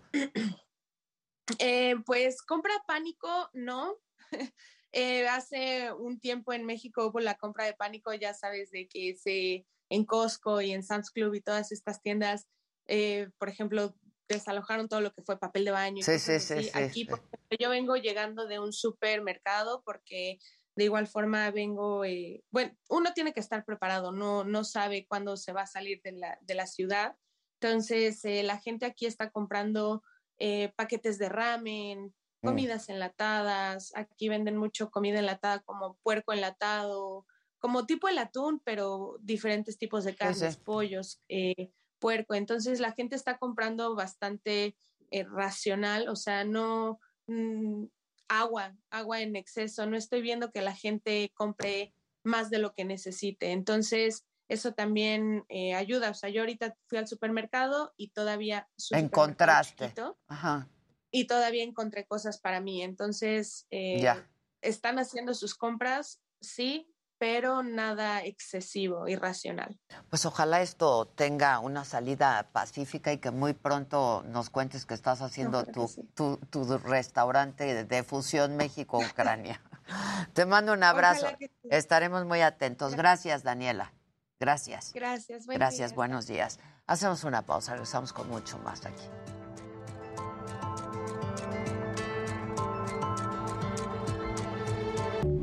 En el marco del Día Mundial del Trasplante de Órganos y Tejidos, que se conmemora este.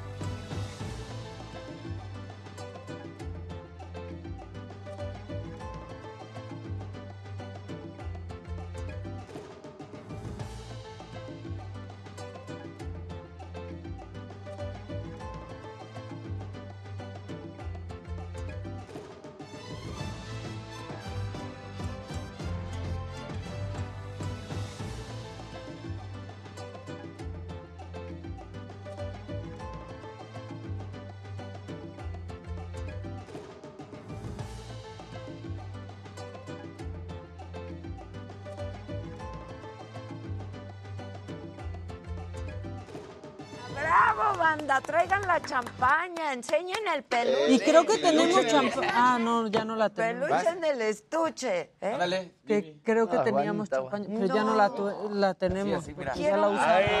Uy, El pero ya. es el perro. Ya está bajando. Sí. Oigan, pero. Está- no. No, no, ya se está yendo gente. No, no, no, ya si no. llegaron, quédense. No, porque entonces no podemos enseñar enseñar el el peluche. Estaba yo buscando. Entonces ahora se enseña a los 11. Hola a toda la banda. Entre 10 y 11. Literal. Sí, pues. En ese bloque. Sí, lo- no puede bajar porque entonces ya no. Uy, estamos baja y baja. 9700 les apareció. A mí 9600. Jueves de bajón. Pero llegó a, do- a 10.250. Ah, 9600 ya. Uy. 900. Lo logramos, pero lo estamos deslogrando. Sí, qué, ¿Qué pasó, banda? ¿Nunca subió de 10? Logro desbloqueado, Sí, bloqueado. como 10200. Ay, ya se nos fueron. Y no, si 10, yo no vi, ¿qué 380. pasa? No pasó. No pasó. Banda, denle, denle compartir. Compartan. Pues es que. Eso, Tilines. Tilín. Eso, Tilín. Eso, Muele eso, Tilín. Tilín. Muchas gracias, Adolfo Fuentes, te lo agradezco muchísimo, gracias. Nos saluda desde Santiago Tianguistenco, una oración para que termine el conflicto de Ucrania. Que ya eran más de 10 mil. Manny, no lo vi, y si yo no lo vi, No pasó. Ay, Maca, tú ni me dándole la razón a Adela y siendo una lambiscona. Pues ¿Qué tal? claro. Pues, ¿qué quieren que haga? Si eso quiero. ¿Qué? ¿Ustedes qué? Que si tengo otros datos, claro. Pero ¿quién nos dijo ayer? No existen otros datos. Yo ya estaba preparando el datos. peluche. ¿Quién nos dijo ayer eso? Que no existen otros datos. ¿No existen otros datos? ¿Quién los dijo?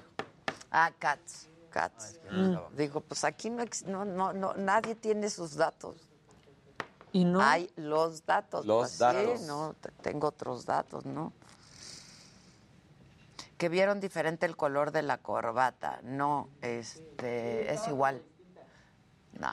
Estaba sí un poco distinto, pero era por la iluminación, Es yo la estoy luz, segura. es la luz, el, el mismo cuello de la corbata, Es es, el mismo es el mismo lugar. Todo idéntico. Es que este no me lo inventé yo, o sea, llamó nuestra atención porque yo estaba viendo a una senadora en Estados Unidos que lo comentó. Y por eso en Estados Unidos estaban diciendo un ataque premeditado.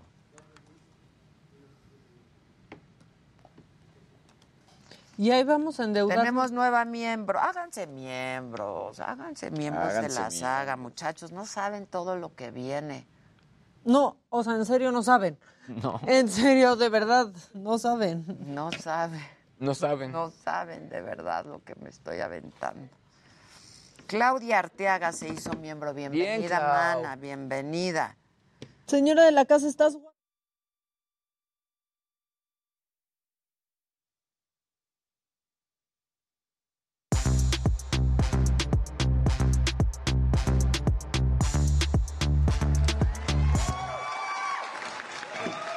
Hola. Hola. Buena, Ahora sí que no nos hemos No nos visto. Perdón, estuve ocupada. Pero qué gusto me da verlos. Estuvimos ¿Cómo muy están? Viendo una crisis con mundial. Exacto, exacto, exacto. importantes. Bueno, Híjole. pero sobre esto que, que comentamos, pues tú tienes un macabrón. maca- Está macabroncísimo. Vamos con lo macabrón, ¿no? Y ahora vamos con todos ustedes. Venga.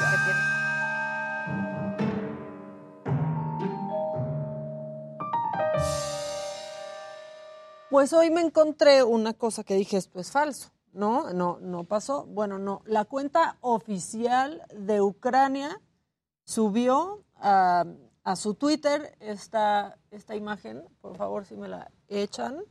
Este, la verdad es que revisé todo, pues no, sí es real. La cuenta de Twitter ha estado subiendo mucha información al respecto, pero ayer a las 11.18 en punto subieron una caricatura en donde está Putin ahí como un pequeño niñito, mientras alguien le da una palmadita en el cachete y ese alguien es Hitler. A ver si ya este, la tenemos ahora sí, ya es tú. Buenísimo, póngala para que la vea la gente. Híjoles, es fuertísimo. Es fuertísima, es real, ¿no? Yo dije, no, esto lo hicieron, ¿no? Como luego pues, montan algunos tweets. No, sí, sí sucedió y es una del...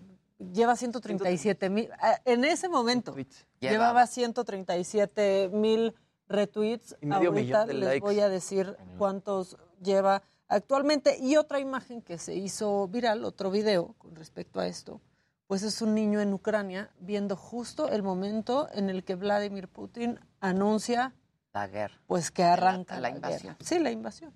Ahí está, por favor. Vean, quiero que vean los puños sí. del niño. Está temblando.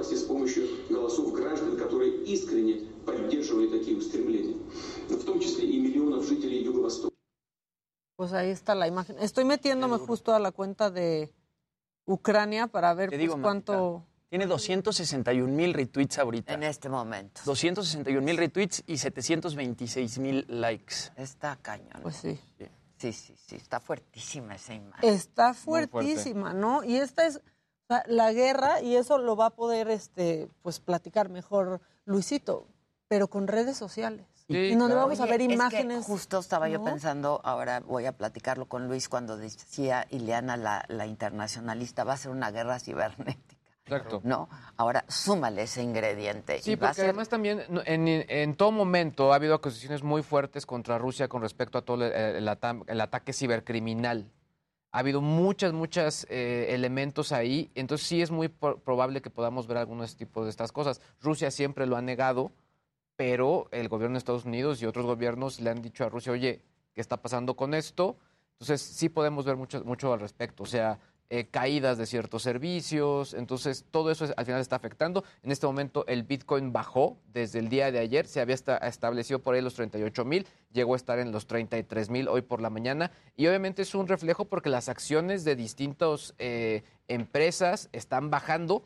Eh, el, consejo es mantener la calma, obviamente esto es un efecto látigo y hay que ver si esto se va empezando a estabilizar. Pero lo que sí es un hecho es que sí tuvo un, un impacto tanto en mercados financieros tradicionales como en todo el tema de criptomonedas. Sí. Y ve lo que pone abajo de, ese, eh, de esa imagen, eh, Ucrania, dice, esto no es un meme, sino nuestra y tu realidad en este momento. Sí, sí, sí, sí. Qué peligro, Sí. ¿eh? Qué peligro, la verdad. Eh, bueno, no sé, seguimos contigo ya que estamos. Pues venga, va- vamos, Algo, Vamos. más, algo más amable, ¿no? Ya, sí, suban digo, el evento, sí. levanten Híjole, el evento. favor. O tú tienes un Yo gol tengo- de Ucrania. Es que yo tengo todo lo que va a pasar. eh, Con la Ah, Champions. claro, No, con la. Champions. Yo, bueno, ya claro. vi que Kaspar- Todo. Kas- Sí. Kasparov, que es el de ajedrez, también se, ya se Sí, manifestó. es- Entonces, es una ¿quieres...? Bien. Entonces, eh, bueno, como lo decíamos, eh, Seferín eh, resulta que es el presidente de la UEFA y entonces convoca a un momento de inmediatez para este viernes, una reunión en la que tienen que resolver qué va a pasar con la final de la Champions League. La final de la Champions League se iba a realizar en San Petersburgo eh, el próximo 28 de mayo en el estadio Krestovsky. Esta situación entonces ahorita pide una reunión de emergencia para decir que se cambie la final de la Champions y de ahí empieza a haber muchos movimientos. Por ejemplo, futbolistas ucranianos retirados y en activo que han lanzado la voz. Por ejemplo, el que más llamó la atención fue en el partido del- de la Champions League de ayer, donde el jugador del Benfica, Roman Yaremchuk, anota el gol del empate, se quita la playera y trae el escudo de, de Ucrania. Y justamente la UEFA está en el dilema, ahí lo está, Sí, ahí está, ahí está la imagen. y este está con el dilema de si lo sanciona o no, porque dice, no somos una exposición política, no puedes, pero aquí es como, Sí. no, no, espérense, est- esto no es algo eh, que pasa todos los días, sino es que es U- exactamente... Ucrania es mi patria. Ucrania es mi, pra- mi patria.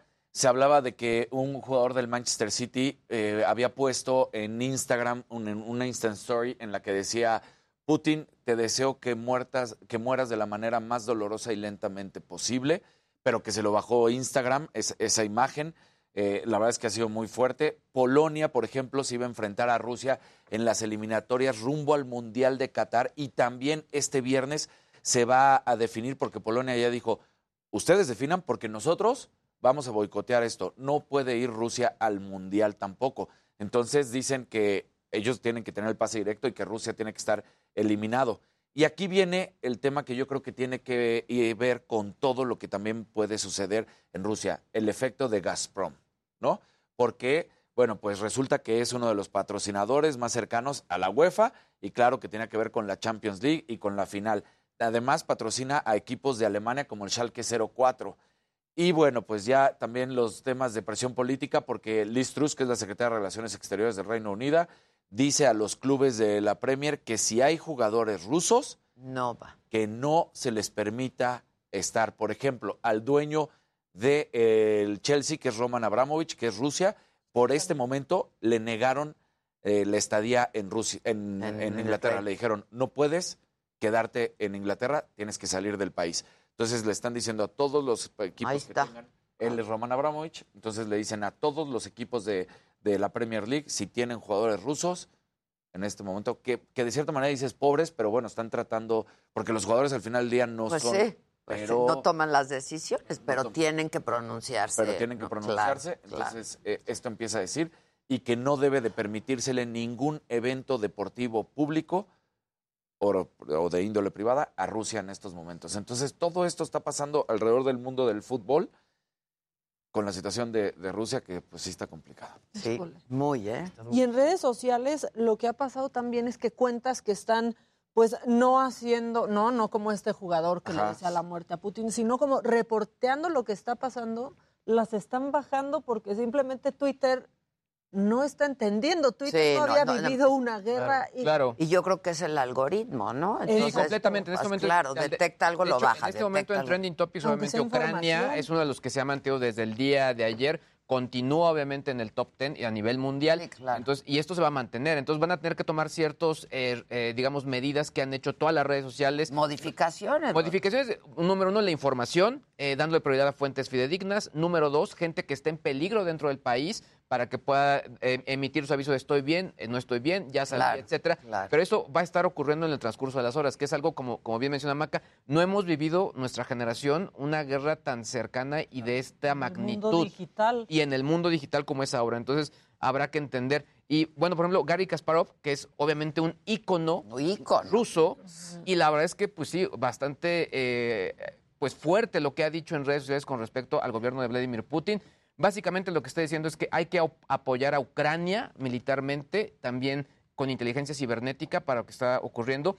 E incluso, pues está, la verdad es que bastante molesto diciendo, tendríamos que apoyar para dejar en bancarrota a la máquina de guerra de, Putin, e incluso también apoyar a, a que todas las representaciones en- de Rusia en, en los distintos países, pues bueno, tengan algún tipo Ahí de... están de sus sanción. recomendaciones, ¿no? Dice, Básicamente- ahí van mis Ahí van. recomendaciones. Y de Dejen hecho- de decirme que tenía razón. y ahí Exacto, van mis y porque lo puso desde el 2014. Sí, sí, sí. Es, es- es- es- es un histórico. Ya me, también me puse en contacto con empresas rusas. Hay, hay varias muy importantes. Está Yandex, que es uno de los buscadores más importantes que por la cantidad de usuarios, eh, digamos que se, se vuelve vital también para tomar en cuenta. No han emitido algún comunicado. Kaspersky, que también es uno de los antivirus más importantes, me dicen, estamos obviamente preocupados con lo que está ocurriendo. Sin embargo, a nivel empresarial, son empresas que desde hace varios años han tratado de separarse del tema político y tratando de, de verse como empresas globales. Sin embargo, De pronto, pues, no, no, no puedes yo estuve, abstraerte. yo estuve en Moscú con ellos y pues obviamente, pues exacto, no se puede no te puedes abstraer. Jamás. claro. Entonces sí sería importante también ver qué es lo que está ocurriendo, ¿no? Híjole. Oye, lo que tuiteaba Ucrania, la cuenta de Ucrania en 2021, ya lo mandé, ahorita lo van a tener. Tipos de dolor de cabeza, ¿no? Hacía este meme que es muy famoso, que ahí se puede ver. Putin. Migraña, hipertensión, estrés, vivir junto a Rusia. Toda la cabeza pone, ahí está. Oye, a mí Oigan, el niño me impresionó les pasó el meme. La ¿Cómo verdad. está con los puños cerrados y temblando? Imagínate para, para los niños vivir esto. Claro. Y tan de cerca. Oigan, y nos están preguntando- no, no termina de entender la humanidad. Nos están preguntando mucho en el chat por Alex Tienda, que Alex Tienda es este documentalista y Sí, youtuber sí. mexicano. que- Hemos tratado de contactarlo, de hecho. Yo le escribí también por Instagram, pero al parecer ahorita está escapando de donde estaba en Ucrania. A él lo tuvimos hablando aquí, pues del regreso del régimen talibán a Afganistán. Él viajó a Afganistán en esos momentos. Y bueno, él entra a Kiev hace tres días. De ahí viaja a la región de Donbass, en donde, bueno, se está dando el conflicto. Y ahí se aloja en un hostal. Se aloja en un hostal de esa región. Ahí hizo un enlace creo que la noche de ayer o en la madrugada de ayer para la CNN para platicar del conflicto. Y bueno, al término de este enlace, él dice haber escuchado bombardeos desde el hostal en donde estaba. Y bueno, compartió varias historias en su cuenta de Instagram de este momento en el que, bueno, pues escucha los bombardeos y sale del hostal, pues desesperado. Vamos a escuchar. Ahí abre la ventana, se asoma. Ya no estamos en radio. Amigos, ya están atacando. Acá, acaban de. Acaban de atacar aquí en. En la ciudad en la que estoy. Están bombardeando. Amigos, ya estamos. Ya estamos saliendo de- del edificio. Justo cuando me estaba despidiendo en la entrevista de CNN, bueno, en el, en el enlace con CNN, escuché el primer bombazo. Ya oficialmente ya se, ya se anunció, estamos siendo atacados en la ciudad de... Ok, estamos corriendo justo, afortunadamente en el hostal. El peligro es que estamos corriendo en la calle y pues no sabemos eh, en qué momento podemos correr el peligro de que nos disparen. Eh, tengo la impresión de que, bueno, no, let's go, let's go on the sidewalk. Tengo la impresión de que al menos no han llegado todavía a esta parte de la ciudad. Eh, estábamos saliendo del hotel. Afortunadamente ahí también había otros periodistas que estaban cargando la camioneta lo más rápido posible. Eh, no cabíamos ahí con ellos, entonces nos dijeron que eh, van para el hotel Kramatorsk, que es como el hotel principal. Bueno, ahí relata cómo se va escapando del hostal, se va a otro hotel en donde hay más periodistas y luego publica otras historias en la mañana en las que él Qué está... bueno que se movió a donde hay otros periodistas. Claro, Sí, porque pues, es su seguro de vida. a un lugar más seguro y de... O no, pero Pues sí, qué bueno pero- que pues, te- Pues bueno, ya en equipo. en equipo, claro. En la mañana él publica otras historias en donde está tratando de retirar efectivo del banco para poder escapar de ahí. Y después sube otras historias en las que ya está a bordo de un coche con un chofer ucraniano y bueno, se está escapando de la región de Donbass. Ahí lo estamos viendo. Dice, comienza el escape, misión salir de Ucrania. Y bueno, ahí se ven pues varios coches detenidos. eh, se ven por ahí soldados también. Después de esta sube otra publicación que dice, seguimos avanzando hacia el oeste. En la radio se escucha un mensaje del presidente explicándole a la población que oficialmente ya estamos en guerra. Cae la noche y con ella aumenta la tensión. La mayoría de los bombardeos suceden durante la noche y madrugada. Al mismo tiempo, con cada hora que pasa, las tropas rusas se internan más al territorio ucraniano y avanzar por el país se vuelve una carrera contra el tiempo.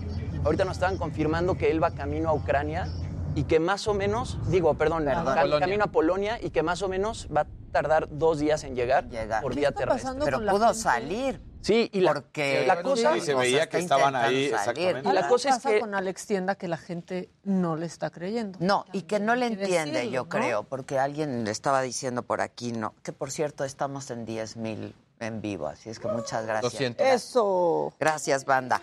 Este, alguien estaba diciendo por aquí, qué casualidad que estaba ahí. No, no, no es casualidad. Él viajó Fue para a documentarlo. documentarlo. Y eso es lo que hace Alex Tienda. De hecho, Ade, él publica un video antes de llegar a, a Kiev en el que dice que justamente pues, los vuelos los están cancelando. Entonces él nada más tenía vuelo para ingresar a Ucrania, pero ya no tiene vuelo para salir de Ucrania. Exacto. Entonces por eso está tratando de escapar pues, por vía terrestre. Por- de salir, sí, sí, sí. Este, y a mí me parece, a ver, es, no, yo, Alex Tienda se, se dedica a eso, a documentar Claro. historias, ¿no? Platicamos Este, con él la vez pasada. Por, por Afganistán, Afganistán. Afganistán. Estaba- sí. que estaba ahí. Este, Lo están criticando mucho porque no es reportero de guerra como a ver, a ver, a ver, oficial. a ver, a pero ver. hizo un enlace Es con un la cuate CNN que ha ayer. estado- claro, Es un blogger. ¿Qué hace a un periodista? Vamos a entrar en un debate ahí Claro, no, ocioso y, ahí. estéril, ¿no? Él está reporteando, pues a eso se dedica, eh, pues él documenta lo que ve. Claro. Y eso es, y eso es El lo que hacemos los reportero, reporteros y los lo periodistas, dijo ¿no? vez. Porque qué debate tan ocioso de, debate. de quién es periodista y quién no. No, Y además, en sí, el aquí y el ahora, él está ahí, No está está ocurriendo la información. Claro. y nos puede dar una mejor vista de lo que está Por- pasando. pero por supuesto. Y además, si uno Y entra a hay su que canal de reconocerle YouTube, su trabajo, Y ¿no? si uno entra al canal de YouTube y ve cómo arma los videos y cómo arma las historias, Lo hace es muy lo mismo bien. que hace cualquier Pues periodista, claro. cualquier reportero. Pues eso es lo que hace. Documenta lo que está pasando y eso hacemos los reporteros, Así ¿no? es. Documentar y consignar lo que está pasando. Y ¿Qué él en su caso lo hace de primera mano. Está ahí. Alguien está diciendo por aquí, Loret, pues seguramente, que no sea hipócrita, dicen aquí, ¿por? Este, Por Dios, te dicen, no seas por hipócrita, Dios, por Dios, no- no sé me lo digan. recapacita. Este, eh, yo creo que Loret está ocupado en otros menesteres ahorita, ¿no? Este, pues, está consignando otros asuntos, pero en una de esas se va, porque, pues porque otra vez, pues es el oficio, él ha estado cubriendo otras guerras y en una de esas pues se va. No, no lo sé en este momento. ¿Qué ¿Quieres más? reír? Sí, ya Todos vamos a levantar. Ahí, ahí les va esto. Esto acaba de pasar en Argentina. Resulta que en pleno partido de, de la Liga Argentina, bueno, pues el- en el Racing, estaba la gente en la tribuna y de repente una tuitera empieza a decir, pues alguien que tuitea, no es una tuitera profesional, sino alguien que tuitea, nos empieza a caer polvo. Y dijimos, pues, ¿qué está pasando? Se está desprendiendo tierra de las gradas de arriba, ¿no? Del piso de arriba. Y de repente cae un gol y dice, y cayó más tierra. Y de repente les cae la caja y resulta que le estaban esparciendo las cenizas. ¿Cómo? Sí. No, no es cierto. No, en lugar de ahí va el agua. Agua- el agua de riñón. En lugar del agua de riñón, Y las así, tal, cenizas. y así tal cual lo pone. De la tribuna de arriba nos espolvorearon con las cenizas de... Saludos a la familia, escribió la aficionada Pues sí, ¿quién Victoria. sabe de quién? Y ahí está. Les llegó el, el logotipo del crematorio. y esto fue entre Dios. Racing y Argentinos Junior. Y uno de los que también estaba ahí, pues nos fumamos al difunto. Digo, lo utilizó otra palabra argentina, claro. pero dice, aspiramos al difunto. Claro, Entonces, claro. imagínate. Yo creo que era un gran apasionado. ¿no? Oye, o sea, pero el- no apa- o sea, fanatiquísimo. Pero lo pudo haber hecho antes de que arrancara el partido o al finalizar el partido, ¿no? La Nos gente pasa eso y pensamos que el popo ya anda echando cenizas.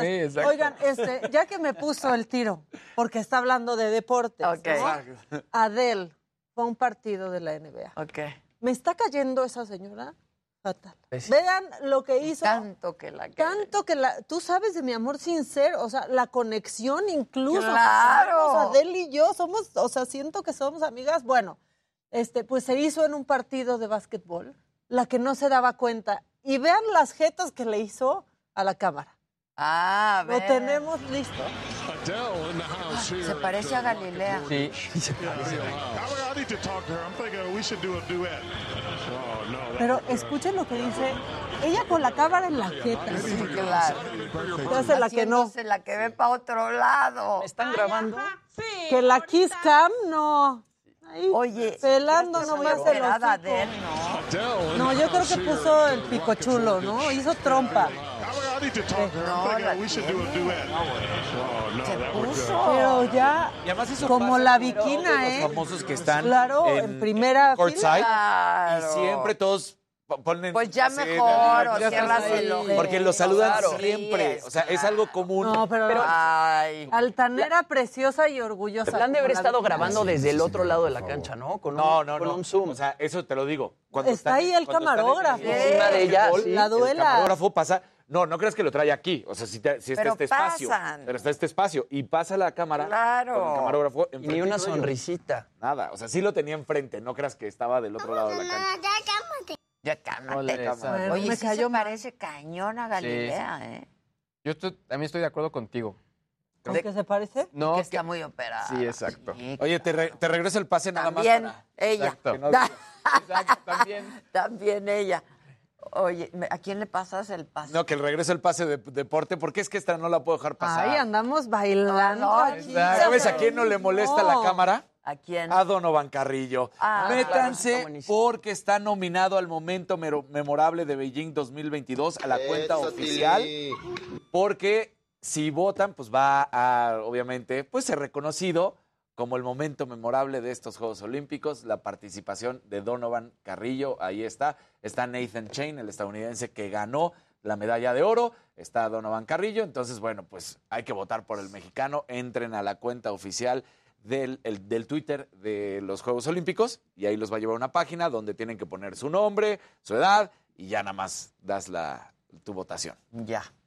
Este, pues claro que vamos a votar. Claro. Es un momento Por esa sonrisa y- memorable. Yo creo que muchos en el mundo van a votar Sí, por sí, él. ¿eh? Exacto, no únicamente No mexicanos. solamente Latinoamérica mexicanos. Todo Unidos. mundo habló de Donovan. Sí. La única sonrisa de esos juegos. De Don. La única, todos ahí bien serios, como cuando bailan, tan son los señores que se ponen bien. Así estaban en el No, patinaje. y él. Y este salía y sonreía. Sí, así como, wow, la locura.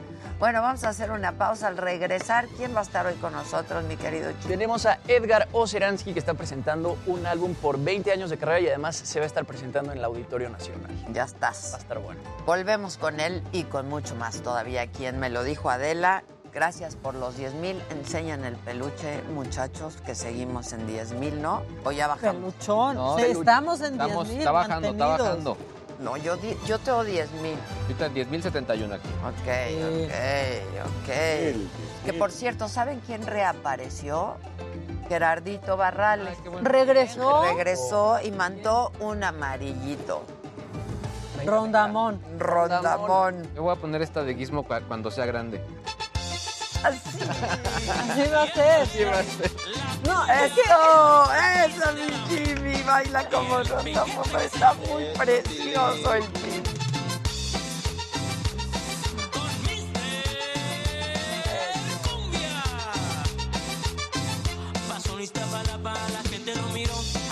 Jimmy. Preguntan que dónde votar por Donovan, ya lo subimos ahorita, ¿eh? Al No, chat. no, 9900 Ahorita no, suban, suban. Ya bajó, ya vean, bajó. estaba- ¿Qué. ¿Qué somos, el crudo. Brent? Ya está en el chat, ahí está. Que baja y ¿Qué sube. somos, el crudo Brent? Parece esto Bitcoin. Ajá. No, gracias a ustedes, dicen gracias la saga, no, gracias a ustedes siempre. ¿Me regalan un venenito, Alex? ¿Qué hago? ¿Cancelo o no cancelo? Nadie. Que yo ya te dije, pero es que ¿por qué no me estás escuchando? Niña Pensé Kiss, que en un preciosa. acuerdo. Me da gusto ver cómo toda la gente en, en nuestro chat Gracias. pone qué triste lo que está sucediendo en el mundo, que Sí, no es posible. no, o sea, es que este, no es este posible. repudio y esta situación, ¿no? Como de... Precioso Jimmy Sirven, dicen aquí. Muchas ¿Qué gracias. De Laura Flores, no, yo nada, ¿tú? ¿Qué pasó Laura Flores con iba a la... platicar con ella antier o ayer y ya no entró a- a- al Zoom, pero va a sacar una canción en marzo, una canción del Buki.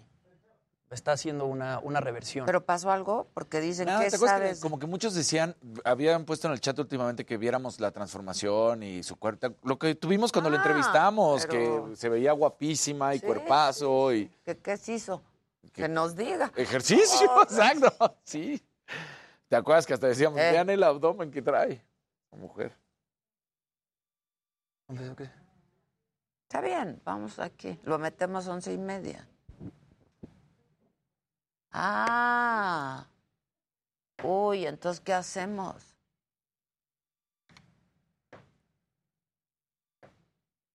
Sí, más bien yo creo. O sea, que entre, salude, porque ya lo anunciamos. Y este... Y luego el Jimmy que la haga. ¿Le dijiste que te apendejaste? ¿Y qué dijeron? ¿Que ya viene? Niña. ¿Y qué dijeron? Ah, ok. Ah, ok, ok. Ya vas. Ya entré en dos compus para darle más vistas. Muy Eso, bien. eso, Muy bien. Eso. ¿Qué eres? ¿De morena? Eso. ¿Qué eres? ¿De morena? Eh, consultorio. Uy, que retomemos el consultorio. Adela les daría unos bueno. buenos consejos. Eh, Uy, yo ya había ya llegué aquí desde la tierra de los otomanos. ¿De qué? Que ya votaron por Donovan, que gracias por compartir el link. Lituania declara estado de emergencia. Ujú. Sí, mamáquita. Idéntica.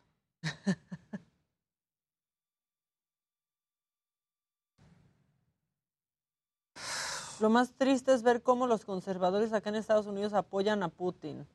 Lo- ¿Se imaginan que Trump siguiera siendo el presidente? No, hombre. Pues viste que Ayer en dijo. su declaración dijo, Eso bueno, no no habría pasado. O ya estarían ahí, ya uniéndose, o sea, ay no.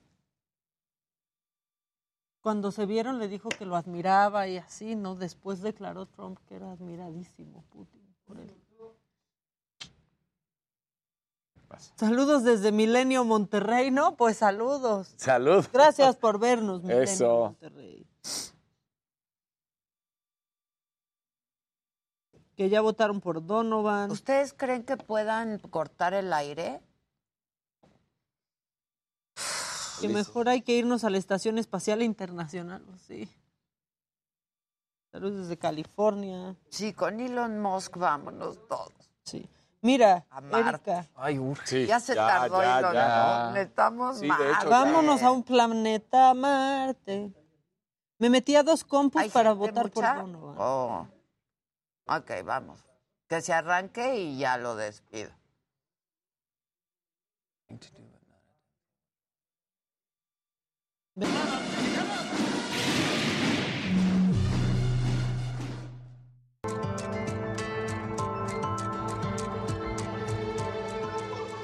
¿Qué tal amigos de Me lo dijo Adela? Tenemos reporte importante desde el centro histórico de la Ciudad de México. Está a punto de terminar una manifestación. Se trata de una marcha que realizaron integrantes de la Unión Ciudadana Democrática desde la columna del Ángel de la Independencia hasta el Zócalo de la capital. Han eh, recorrido el Paseo de la Reforma, Avenida Juárez y parte del circuito del Zócalo para poder exigir recursos y de esta manera se otorguen créditos para una vivienda digna. Ya se cerró de manera simbólica las oficinas de gobierno de la capital y en estos momentos esperan respuesta a su oficio justo a un costado de la avenida 20 de noviembre, unos cuantos pasos del circuito del Zócalo. La buena noticia es que queda completamente liberada la circulación de la avenida 20 de noviembre, también del circuito del Zócalo. Solo les pido si van a transitar en próximos minutos en el primer cuadro de la ciudad, hacerlo con mucha precaución por el cruce constante de personas. Por lo pronto, este es el reporte y regresamos al estudio. Muchas gracias, Gerardo. Gracias, buen día. día. Gracias por la información, buen día. Qué bueno que está liberado, la verdad. Sí, yo tengo un evento por ahí. Este, Que vayan, des- que vayan, por favor. Pero pues como yo, muchísima gente que tiene que ir por allá, qué bueno que está liberado. Levanta el evento, ¿no, compa? A ver, bueno, hoy te traigo pura nota complicada, porque es un día complicado. Pero a ver, Oh. el día de hoy, tú dijiste la imagen del día, es natalicio de Steve Jobs. Sí. Y pues bueno, la verdad es que sí, para mí es de mis personajes favoritos del mundo tecnológico. Por, o sea, sé que es muy controvertido, pero sí la verdad es que es de mis favoritos. A mí, mío también. ¿eh? Y ahora, eh, en Estados Unidos, el Washington Post reportó que empleados de las tiendas eh, de Apple, pues están haciendo algo que realmente molestaría a, a Jobs. O sea, realmente sí estaría ardidísimo. Y de molestar a Jobs, tú sabes mucho. Ah, exacto, yo, lo, porque yo lo hice. Pero bueno, ¿qué es lo que está pasando? Pues bueno, se están organizando para formar un sindicato, pero para comunicarse están utilizando sus propios teléfonos Android. Eso está Eso como Eso está ca- está O Me dio sea- mucha risa, porque al final, o sea, están demandando pues mejores salarios, mejores aumentos, más prestaciones, etcétera, lo que, pues di- digamos que los sindicatos apoyan a los empleados, pero estos temen que haya represalias y que los estén espiando. Por eso es que compraron sus equipos Android, no di- eso sí no dijeron marcas, para poder compartir información, organizarse, estar de acuerdo, etcétera, etcétera, etcétera. Pero sí, el hecho es que lo que ya se hizo público es que se organizan utilizando equipos Android. Me dio mucha risa, Está perdón. increíble. Sí, claro. Claro. Está increíble. No son todas las tiendas, son ocho tiendas en Estados Unidos. Sin embargo, pues bueno, seguro algunos otros tomarán el ejemplo. Pues sí, está increíble. Oigan, ¿Qué y yo, creo, yo creo que ayer Luis este, pues vivió uno de estos nerdgasms, como dice él, nerdgasmos, porque se hizo, y, eh, bueno, se hizo tendencia y se hizo viral y se hizo en carne y hueso este meme de los tres Spider-Man juntos, que bueno, se había hecho tendencia justamente por la película, ¿no? Que el original realmente pues era de un cómic de los años 60, ahora lo recrean así, aparecen Tom Holland, Tobey Maguire y Andrew Garfield y volvieron loco al fandom de Spider-Man, Eh, suben este meme justamente para anunciar cuándo va a salir la película en servicios de streaming. Tenemos que recordar que, bueno, esta ha sido una de las películas más taquilleras tanto en Estados Unidos como en México en los últimos tiempos. Y bueno, va a salir en streaming el 12, de- el 22 de marzo, perdón, en, a través de HBO Max y en Blu-ray, para quien todavía tenga Blu-ray, se estrena el 12 de abril. Esta es la tercera película más cuando era la novedad? Yo estuve cuando ganó Blu-ray. Nada ¿Cómo más le que va a faltó compartir decir eso? y Laserdisc. Sí. Exacto, en VHS. minidisc. Sí, pero es ahorita que dijiste Blu-ray para minidisc. quien todavía use Blu-ray. Yo, en, en Las Vegas, Nevada, había conferencias de prensa tanto del grupo de HD, DVD como de Blu-ray. Y previo al, al evento este de Las Vegas, por ahí de noviembre, empezaban ya la división entre las, las distribuidoras de cine, que era como parte de la decisión de con qué formatos se iban a ir. Y en enero, justo no me acuerdo si fue Universal o cual, dijo, dejamos HD, DVD y nos quedamos únicamente para Blu- distribuir con Blu-ray.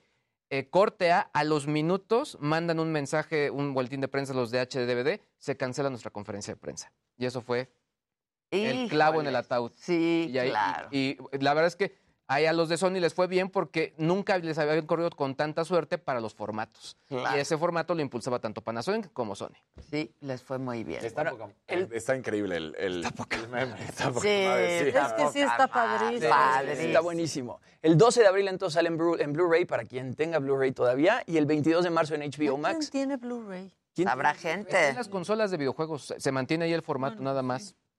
Pero pues ya con el streaming ya casi nadie usa yo- discos yo, para ver ¿Sabes cuándo he metido un Ni para CD? De hecho, Ni para jugar de hecho, así fue como ganó en un principio eh, la PlayStation al Xbox, porque ofrecían Blu-ray dentro del PlayStation. Sí, no, es que incluso... Eso me acuerdo, o sea. Claro. el Xbox vendía su Se- unidad servía, claro. de DVD Sí, para sí, que- y sí. después ya la- el nuevo formato ya corría a Blu-ray. No, pues Blu-ray. aquí estamos demostrando que ya todos vamos, pero para el cuarto shot. Menos Jimmy. Menos Jimmy. el Jimmy. Y Jimmy nos escucha como en plática de tío, así de, a Sí, ver, cuéntame exacto, más. güey. A ver, dime más. Si va a llegar a contarte. No, y hoy se pusieron a hablar en la mesa de los Sí, de algo, Blu-ray. sí, de algo que Blu-ray. Del rayo azul. ¿qué es? Exacto.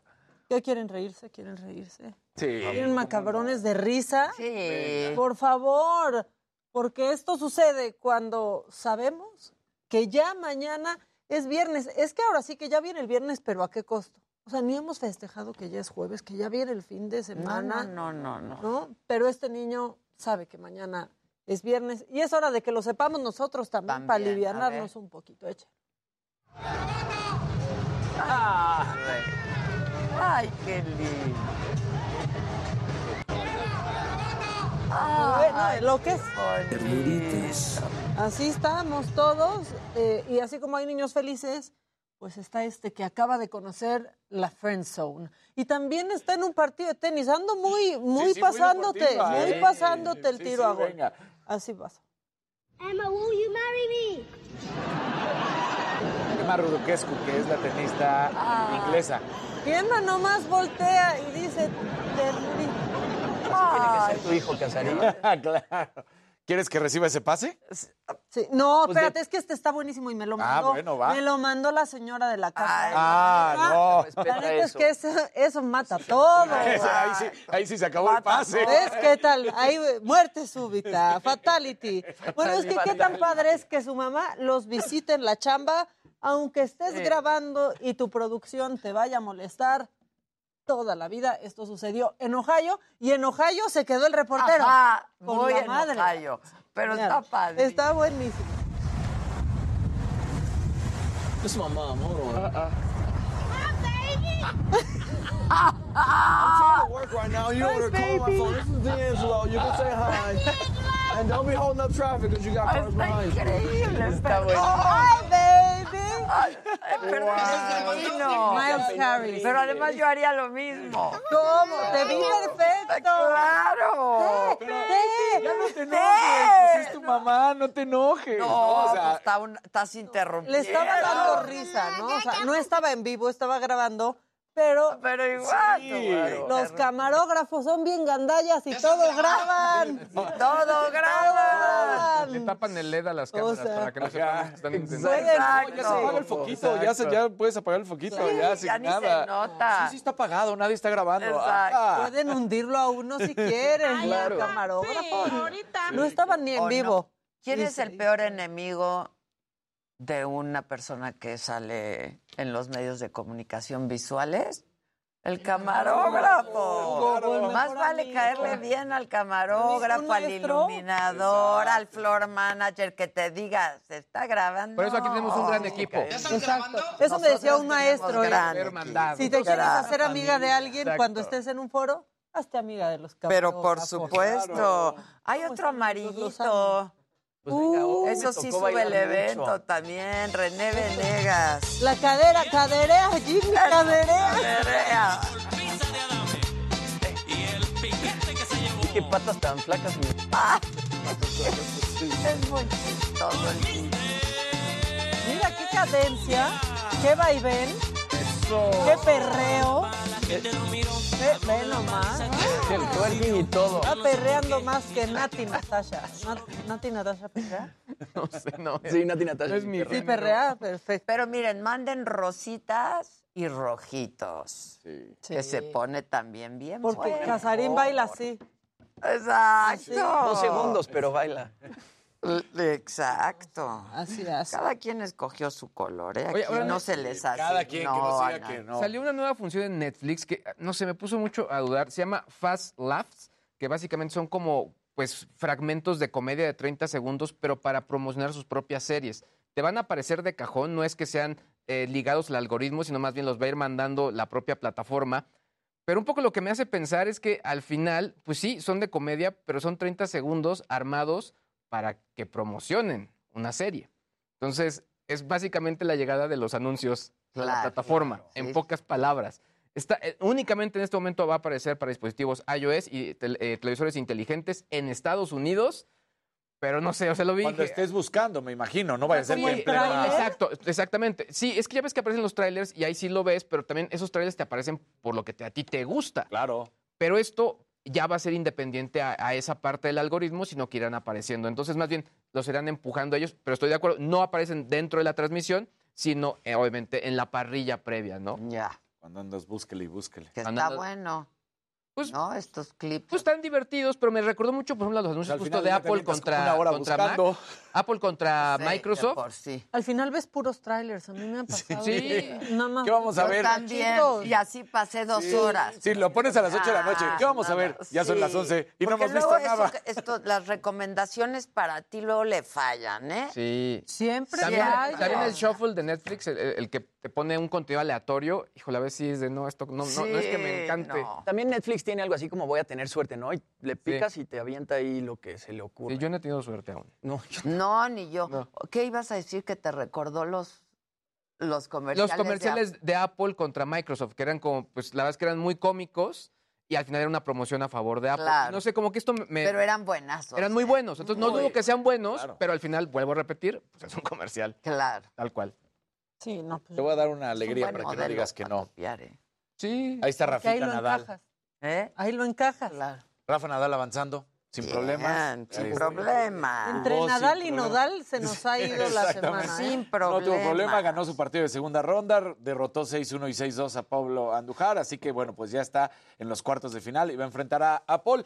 Pero lo que yo quería decir también de esta situación es que ya salió Esbereva a decir, el alemán, una disculpa la ofreció y dijo que esto no debe pasar, que debe de aprender a manejar la frustración, porque aunque Desde sí... chiquito, que es bien jovencito, pero desde chiquito es así. Exacto. No puede. O sea, ya, ya se empezó a decir eh, que sí, hubo errores sistemáticos por parte del juez de línea, pero pues eso no debe de permitir que se frustre de esa manera. Dice, pues de un modo, aunque sean errores que conlleven mi descalificación en este caso o que pierda un partido, pues tengo que saber manejarlos. Ahora que si se le hubiera ido y le hubiera pegado, Ahí yo creo que ahí sí lo descalifican Sí, para claro. siempre de absolutamente Por lo- todo, no, lo suspenderían como un año o, o de determinado tiempo. Un raquetazo así. Sí, no, que no, No, ¿cómo que va la raqueta? Sí.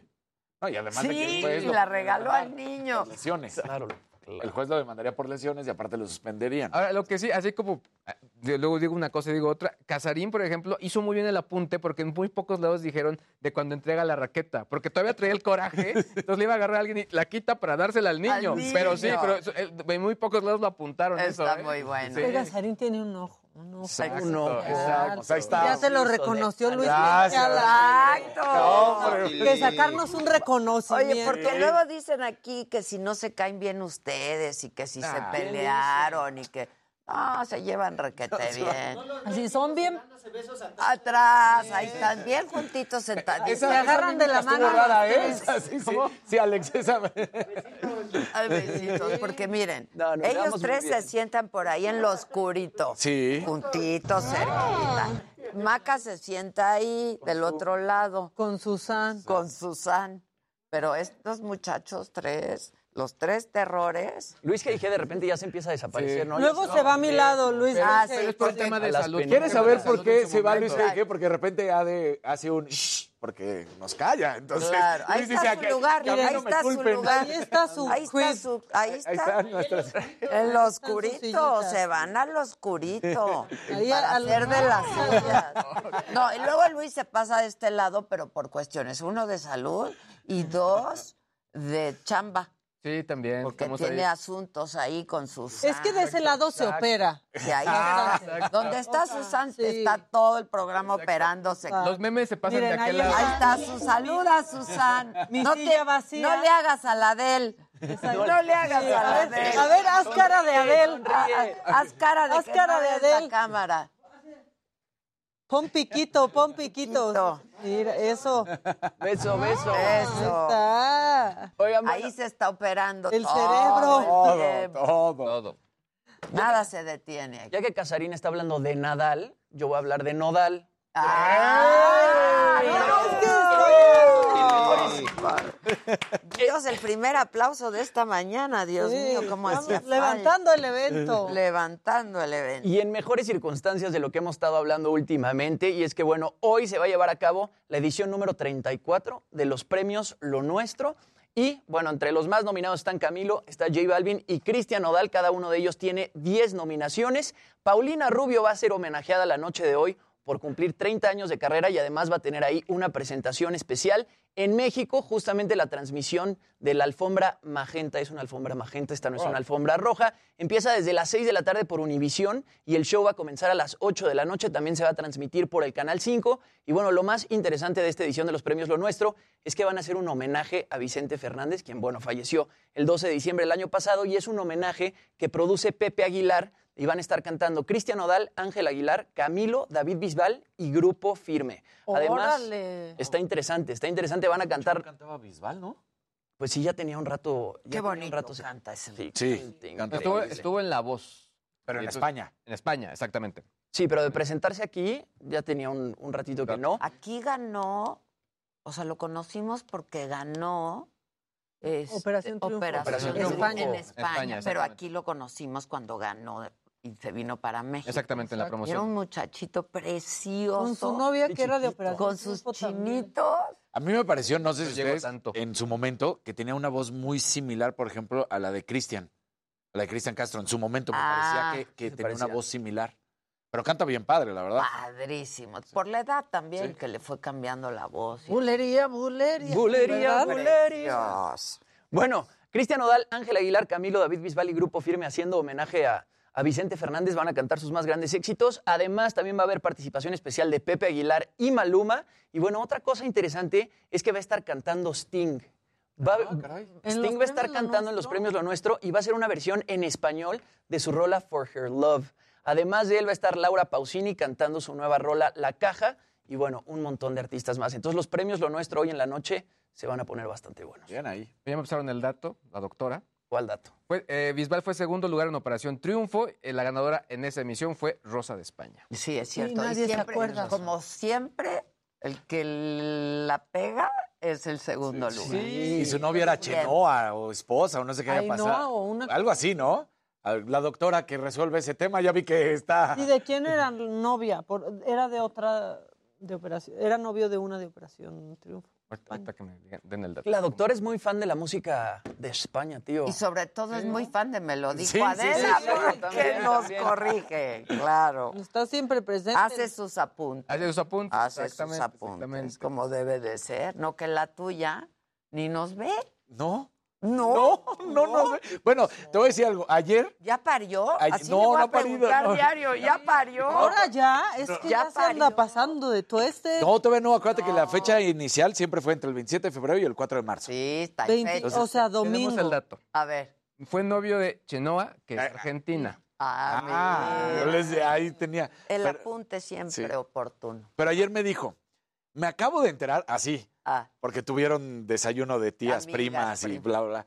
¿Que bailan? Le dije, sí, pues es que no nos ves. Y entonces ya me dio el reporte que Luis con el rosita, que Jimmy con el amarillo, que. Maca con el naranja y que tú con el rojo. Estoy tentada a mandar. a mandar el rojo a moverte a bailar. Le dije, pues hazlo, Ya. pues hazlo. Nomás le maraqueas. O sea, ¿qué le has hecho Sí, nomás ahí? le dije, hasta, hasta compuso una canción, este, Chavo Rock, diciendo que bailo mal. Le dije, Sí, bueno, pues ni modo. Está padrísima. Ponle mana al rojito. Raúl Ponle Torres. rojito. dice, Yo también me quiero dar besos atrás con Casarín. ¿Atrás de dónde? Ah, que que especifique. especifique. ¿Atrás dónde? ¿Atrás dónde? Allí, allí. Allá, allá en los oscurito. En lo oscurito. No digas que se quieren dar besos en lo oscurito, también confunde eso. O sea, Decían que eran las zonas. El rincón noticioso. Ajá. No intentes ya. Ya, ya, ya, mejor ya no digo nada, sí, ya lo sé. Ya. Con Maca dile, el ríete ya. Pues porque- también besos en el rinconcito. O sea, Suena bien. pero- Besos en el rinconcito, ¿no? O sea, En lo oscurito. sí. O Esa fue mi culpa, creo. El beso en el oscurito. Ya ves que dicen que el beso en la boca Ya está es cosa escribió. Sí. ¿Y ahora yo qué? ¿Qué? Que Chavarrock también ya escribió así. ¿De ahora yo qué? Que dijiste que Casarín en tu rola que canta mal. Que grabe Chavarrock esa rola. Sí, Chavarro. Ayúdenlo. Me- que me mande la letra. bien. Que me mande la letra y yo se la grabo. O, o- o- o ir y grabar. Dices ir y Que él grabar. la grabe bien. Pues yo tengo un micrófono condensador fregón con el que lo puedo O sea, grabar. ¿le estás diciendo que no canta o qué? En pocas palabras. A ver, viene. Ah, que la tienen allá. No, pero siempre se ¿Eh? la ¿A tiene? ¿Dónde la ¿Qué tiene? desconcierto? ¿Qué tiene? No. ¿Y dónde lo Ya, tiene? ya se quejó Paola, que ella también nos ve diario. Que Eso, que mande un rojito, un naranjita, algo, mana, algo. Y no le llevaste pastelitos ayer. Me enojé muchísimo con Juan por tu culpa. Juanito, yo te pido una disculpa encarecidamente. Me enojé y le dije, ¿por qué no le llevó? No le dio. Me dijo, no, pues es que ella eligió lo que quería. No, yo dije, ponme poquito de... Mira, Juanito. Ah. o sea, ¿Sabes qué? Ahora ya voy a tener un problema aquí en la casa. Juanito, ¿de qué se trata? Sí. Así Que se, fue, mamá. se le llevó Itacate a Paola Se le llevó Itacate. Tuvimos reunión de trabajo, entonces se le mandó Itacate.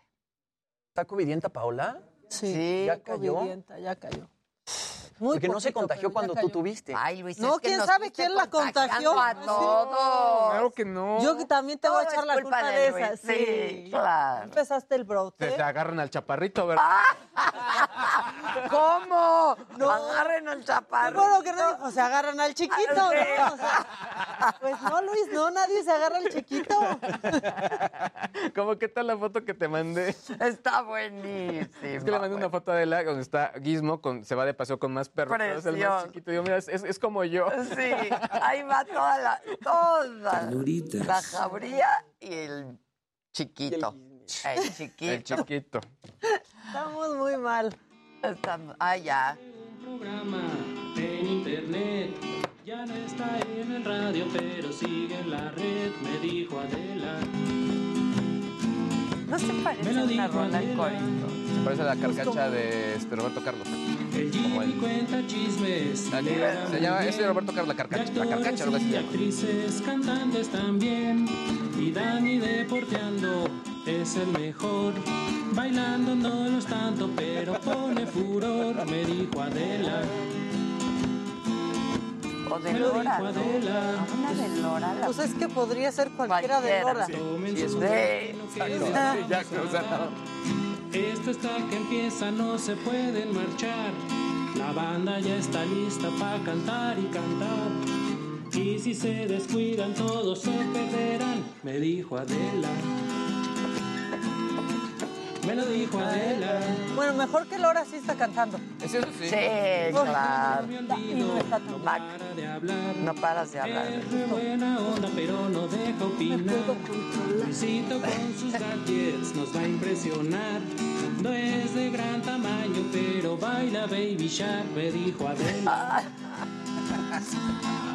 Me lo dijo Adela. Todos comandados con autoridad. Es una fregona, no se puede ocultar. La señora de la casa nos viene a informar. Está toda la banda, ya podemos empezar, me dijo Adela. Y el otro día me estaba bañando y yo con esa No, canción. aquí está diciendo la gente que ayer todo el día estaban con la canción.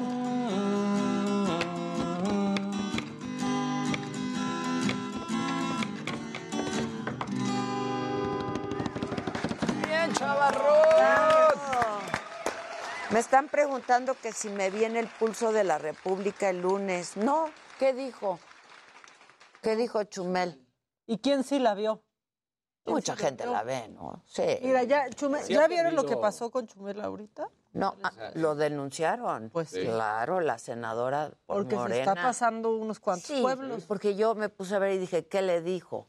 Yo creo que Chumel, Chumel, no, Chumel. Así no, Chumel. Ahora sí que así no. O sea, ¿por qué los insultos? No. Si hay otras maneras de poder decir lo que quieres Claro, decir sí, claro. sin insultar, ¿no? Chumel descubriendo que hay otras maneras de decir lo que quieres decir sin insultar. Es lo que hace si abre su Twitter todo el tiempo. Sí, eso sí. Porque que insulten no es que ya no aguantes nada. Que no aguantas que te insulten. No, no, claro. O sea, claro, punto. No es la, la, la, la de- los- la generación de cristal que no aguanta nada. No, a ver, estúpida, babosa. No, no, no ya, sé qué sea, más le sí. dijo a la senadora. Sí, hay maneras. Hay maneras más elegantes, de pues. Manera inteligente que también. Y él la tenía, ¿eh? Sí, lo hacía Sí la tenía. no sé si Era suya y la dejó ir. Como ahora lo hacen en vivo y quizá, digamos, no le dan una- un doble check, sobre todo a la, a la lectura de guion o algo por el estilo, no sé.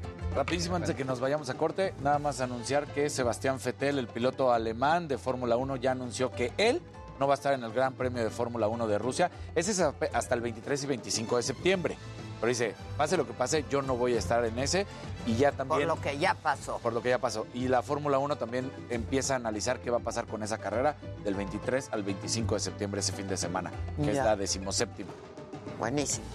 Eh, pues así las cosas. Vamos a hacer una pausa y regresamos. Juan Ignacio Zavala, Rafa Pérez Gay aquí, este, en la mesa más aplaude. en la mesa que más aplaude. Volvemos, no se vayan.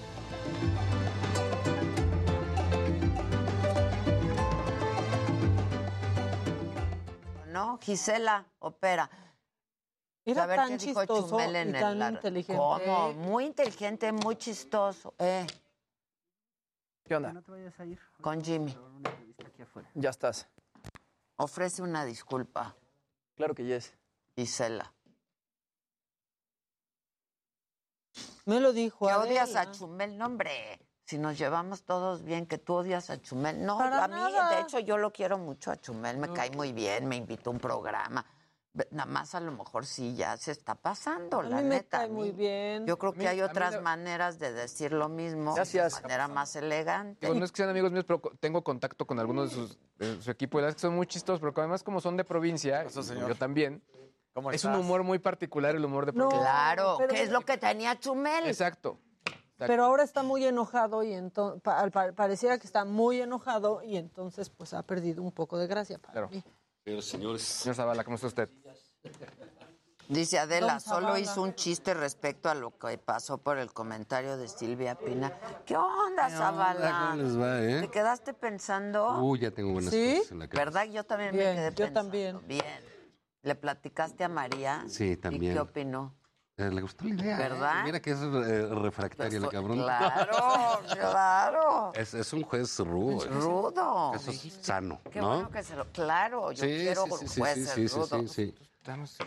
Y este, y sí, sí, nos tenemos que reunir prontito, porque ya hay cosas, ¿eh? Que pueden salir bien. ¿Quieren música? Y, y luego ni siquiera necesitamos No, estamos bien. ¿eh? tanta cosa, ¿eh? Que Es no. tener dos, tres ideas muy, Muy- claras. ¿no? Además, Bien tanta rebuscadas. cosa ya la point, tenemos. Así la tanta es. cosa ya está. Igual hay que dividir ciertas Ex- cosas y ya. Sí. Porque la tanta cosa ya está. O sea, está Y ya más pues. estoy esperando que me diga esta chica la semana que entra qué día nos vemos. Ah, buenísimo. Y ya. Bueno. Pero sí, ya como cosas ya de chamba, pues ya de que dejen de ser cotorreo, ¿no? Exacto. Sí, estamos aterrizando bien. Pero lo de ayer estuvo bien. Bastante bien porque ya te dejan la cabecita Claro. a chambear, ¿no? Sí, sí, sí, sí. Y la tanta cosa, te lo juro que ya está. Cuando lo veas, vas a ver. O sea, la crinolina está Sí, nada más es poner dos, tres cosas Exacto. correctas, ¿no? correctas. Está padre. Que la neta Chumel le dijo sus verdades a la diputada. ¿A quién? ¿A quién tú? No, yo no me enojo por lo de. Silvia Pinal. A ver, Se va a morir. Ay, los mejores memes, Los mejores memes me los mandó Adela a mí. Los memes de eso yo se los mandé a O sea. Maca. Son buenos. Tenemos hasta nuestro favorito. Más que sepa. Sí, yo tengo mi favorito. Bienvenidos a Bala y Pérez Gay, dicen aquí. Que les mande un saludito a la banda del Face. Es que sí, ya no transmitimos por Face, sí lo voy a mandar al rato. Los del Face. Dicen que acaban de anunciar que al resto de la población que le falta vacunar van a aplicar Sputnik. Sputnik. Nada más. Yo, yo tengo Que ya Sputnik. no es Astra, que es Sputnik V. Dicen que Putin tiene un botón que a los que nos tocó Sputnik. Exacto, Eso está bueno, nos Yo creo que convierte es un chiste en con lo de Rusia, ¿no? No, No, Sputnik es tiene verdad. muchas, muchas. De hecho, tercera dosis Mira, están dando está. muchísimas Sí, yo Sputnik. sé, yo sé, pero ya nada más van a, poner chavos. esa. Vacuna con Gorgojov. Vacuna con Gorgojov. Putinov. Pues a mí me fue súper bien con la Sputnik, la verdad. Sí, Yo creo- Mira yo que hablé mal de ella eh, y por andar de hocicón te tocó. me tocó. Y bastante bien me fue. Sí. Mejor que mucha gente de Pfizer y cosas así, no me dio reacción. No, Pfizer sí. Pfizer no sé si tanta moderna. Sí, estuvo rudo. ¿no? Puta, Uy, súper ruda la reacción. Mi hermana sentía que se moría con Astra. Ah, O sea, fue muy mal con Sí, Astra. muy mal. Astra, 40, hospital, o sea, Ay, mira, yo lo que digo es, la mejor vacuna es la que hay. La que, La te que te ponen. De 18 a 29 años, de las 16 alcaldías de la CDMX, que aún no han ido por su vacuna de refuerzo, va a ser Sputnik V. Hola, Rafa. ¿Cómo te va, Macadela? Muy bien a ti. Hola, Rafita. ¿Cómo están ustedes, Juan? Bien, ¿y tú? Ilustre.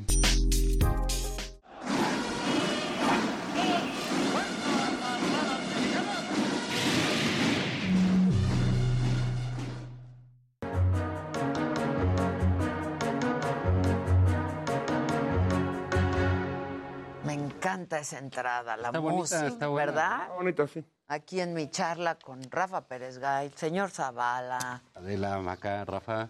¿Cómo, ¿Cómo les va? Muy Bien. buenos días, No nos Maca. veíamos hace un rato, Hace rato, solo, Rato ya. Sí. solo en la pantalla.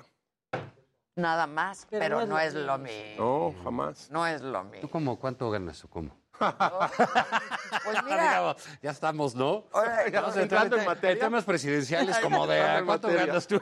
no, pues yo quisiera ganar. Yo traigo la, la- la tarjeta que me pasaron unos ciudadanos. Exacto, de lo que gano yo. Eh, Pero yo hay siempre... gente que sabe cosas, ¿no? Oye, ¿y tú no eres de los que siempre quieren ganar más? Sí, Pues bueno. sí, ¿no? Es ambicioso. Hay, hay algunos Pues somos codiciosos, ambiciosos. aspiracionistas. Aspiracionistas. ¿Dónde se quiere más? Cerdo neoliberal. Te estoy viendo. Qué pena. Oye, préstame una lana. Oye, y veme a mí también, porque yo creo que pues Sí. todos que... Bueno, qué todos mejor queremos- ejemplo que José Ramón. Bueno, Bueno. Se quiere más. total, ¿eh? Pues claro. Y en Houston. Y en así y su albercota.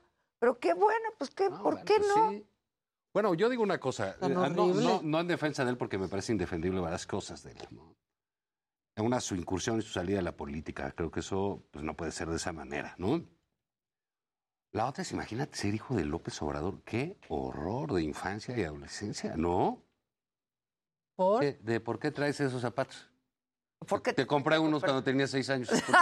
Ah, no. Ah, es que ya me aprietan. Es que ya me aprietan, papá, Apá, tengo 18. apá. Ah, Las geishas los usan. sí, No, chiquitas. ya, ya, ¿A qué quieres ir al extranjero? ¿Allá enseñan puras malas mañas? sí. No, no, estudia aquí, ve a Chapingo y es... Pues, a menos de que haya un doble discurso y que por un lado digas todo esto que estás diciendo y por otro digas, no, tú vete a Houston. ahí Yo quisiera- cambiar". bueno, no, esa es, Ah, esa es una probabilidad. esa es una probabilidad. La otra es decir, pero ¿por qué los hijos tienen que ser como los papás? Claro. Es más, normalmente, como el hijo no dejamos de ser eh, nunca, pues le llevamos la contra a los papás, ¿no? Sí, un- es un momento importante de inteligencia y salud mental. Exacto. Este, lo, que, lo, que, lo que ocurre, yo eh, eh, eh, pienso lo siguiente. No escogió Venezuela, no escogió Cuba, no escogió Nicaragua para vivir. No. Escogió justamente, o Bolivia, Maca. Escogió justamente Houston. A mí me parece muy bien, a mí no me parece para nada mal que alguien vaya y trabaje donde tenga empleo y lo haga bien. Pero Donde quiera. si el discurso... Bueno, no tiene empleo, de hecho. Si el discurso, bueno, no tiene, pero si el discurso machacón Bueno, es... estar casada, estar casado es un trabajo. Homestay. O sea, estar casado es un Un duro trabajo doméstico. Y mal pagado. ¿O no? ¿O no? O no, o en este caso muy bien pagado, En este ¿no? caso muy bien pagado. Pero bueno, digamos. Pero bueno, perdón, pero ¿qué ibas a No, decir? no, el estaba yo en eso. papá. Estaba eh, ante un discurso tan machacón durante tanto tiempo. Yo no quisiera hacer una petición Sí, aquí frente venga. a las cámaras a Televisa. A Televisa. Ah, a ya Televisa. Porque hace algunos años, cuando Felipe Calderón era candidato, Andrés Manuel López Obrador era candidato y Roberto Madrazo era candidato a la presidencia. ¿Sí? Sí, claro. Estoy en lo correcto. ¿No? Roberto, Felipe y Andrés, sí, así es. Sí, sí, sí. Yo tenía mi noticiero, Canal 9, en el Canal 9 de la televisión, de Televisa. A color y todo. A color y todo, a color. No, pues no, No, somos no, tan con- viejos, no. no, chingues. Es el Bueno, club del hogar. el caso es que yo invité a cada uno de estos candidatos a, a- a un juego que yo le llamé, ¿no? Era una cuestión de escrúpulos, digamos, pero me acuerdo. ¿te acuerdas? Sí, Las cartitas, jugué Sí. con ellos. Yo me acuerdo que pues el, el, el candidato Calderón hablaba de él- el- que él iba a ser el presidente del empleo, etcétera, etcétera. Y yo me acuerdo que al, pres- al candidato López Obrador le pregunté, ¿y qué pasaría si tu hijo quiere vivir en el extranjero y se quiere ir a estudiar a Estados Unidos? Y me dijo, eso nunca va a pasar, nunca va a pasar. Eso no va a pasar. Le dije, bueno, suponiendo que estamos jugando, yo le decía, es un juego, estamos suponiendo, imaginemos. No puedo imaginar, no puedo suponer, no puedo nada, porque eso nunca va a pasar. Y ve nomás, yo quiero rescatar esa Ese, parte. ese clip estaría padre. Estaría padre. Estaría muy bien, sí. Entonces, ya me grabaron, súbanlo a redes, mi petición a Televisa, porque ¿qué, qué, qué, qué, qué va a decir ¿Qué va a ahora? responder? ¿Qué va a responder ahora el presidente? Primero que contesten lo de Loret y luego Exacto. que procedan contigo. Ok. Aún así, déjame ver esto. Lo, lo digo desde la experiencia personal. O sea, tener un papá, un hermano, un cuñado, Ay, sí. un familiar en la presidencia ¿eh? del país es una soba espantosa. Bueno, pues, No puedes hacer nada. Ahora, estos hijos, pues ya, pues no son los niños de 15, 16 que llegan a los pinos de 8, que es lo que hemos visto normalmente, ¿no? Aquí ya son cuarentones, eh, etcétera. Y tienen una Hacen vida. cosas. Y, pues sí, Trabajo algunos. el aquí el problema no es José Ramón, es el presidente. Sí, desde luego. Eh, Por varias cosas. Una, él es el sujeto público que, Pues sí. que nos interesa. Claro. Dos, su discurso no pega ni en su casa. Ni en su casa. Ni en su casa. Pues o sea, no, no no, pegó. no, no, no se va ni por la puerta. No pegó. Con todo derecho el hijo, ¿eh? O, o sea, Yo creo que puedes creo hacer que la con cosa todo derecho. Oye, y además pues, te camino. y todo. Oye, ¿dónde me papaloy, pues sí. Pues sí. Eh, yo creo que tienes razón, fíjate. Eh, yo, yo estaba pensando el, eh, el otro día que estaba escribiendo mi artículo, eh, pensaba, pensaba lo siguiente. El discurso de López Obrador ha sido tan agresivo, tan ofensivo.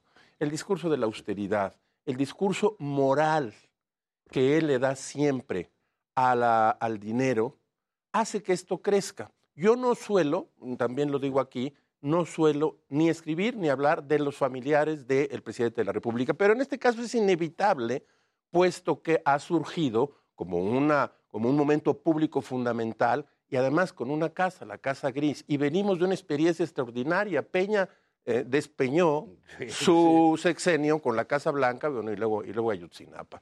Y hoy en día lo que nos quieren hacer pensar es que es un complot, una conspiración, que hay un, hay un periodismo, quizás en unos minutos podamos hablar de el, el presidente contra el periodismo en general, y un periodismo corrupto de ladrones, de golpistas incluso. Entonces se va haciendo un eh, discurso realmente muy peligroso, ofensivo, desde luego antidemocrático y sobre todo autoritario.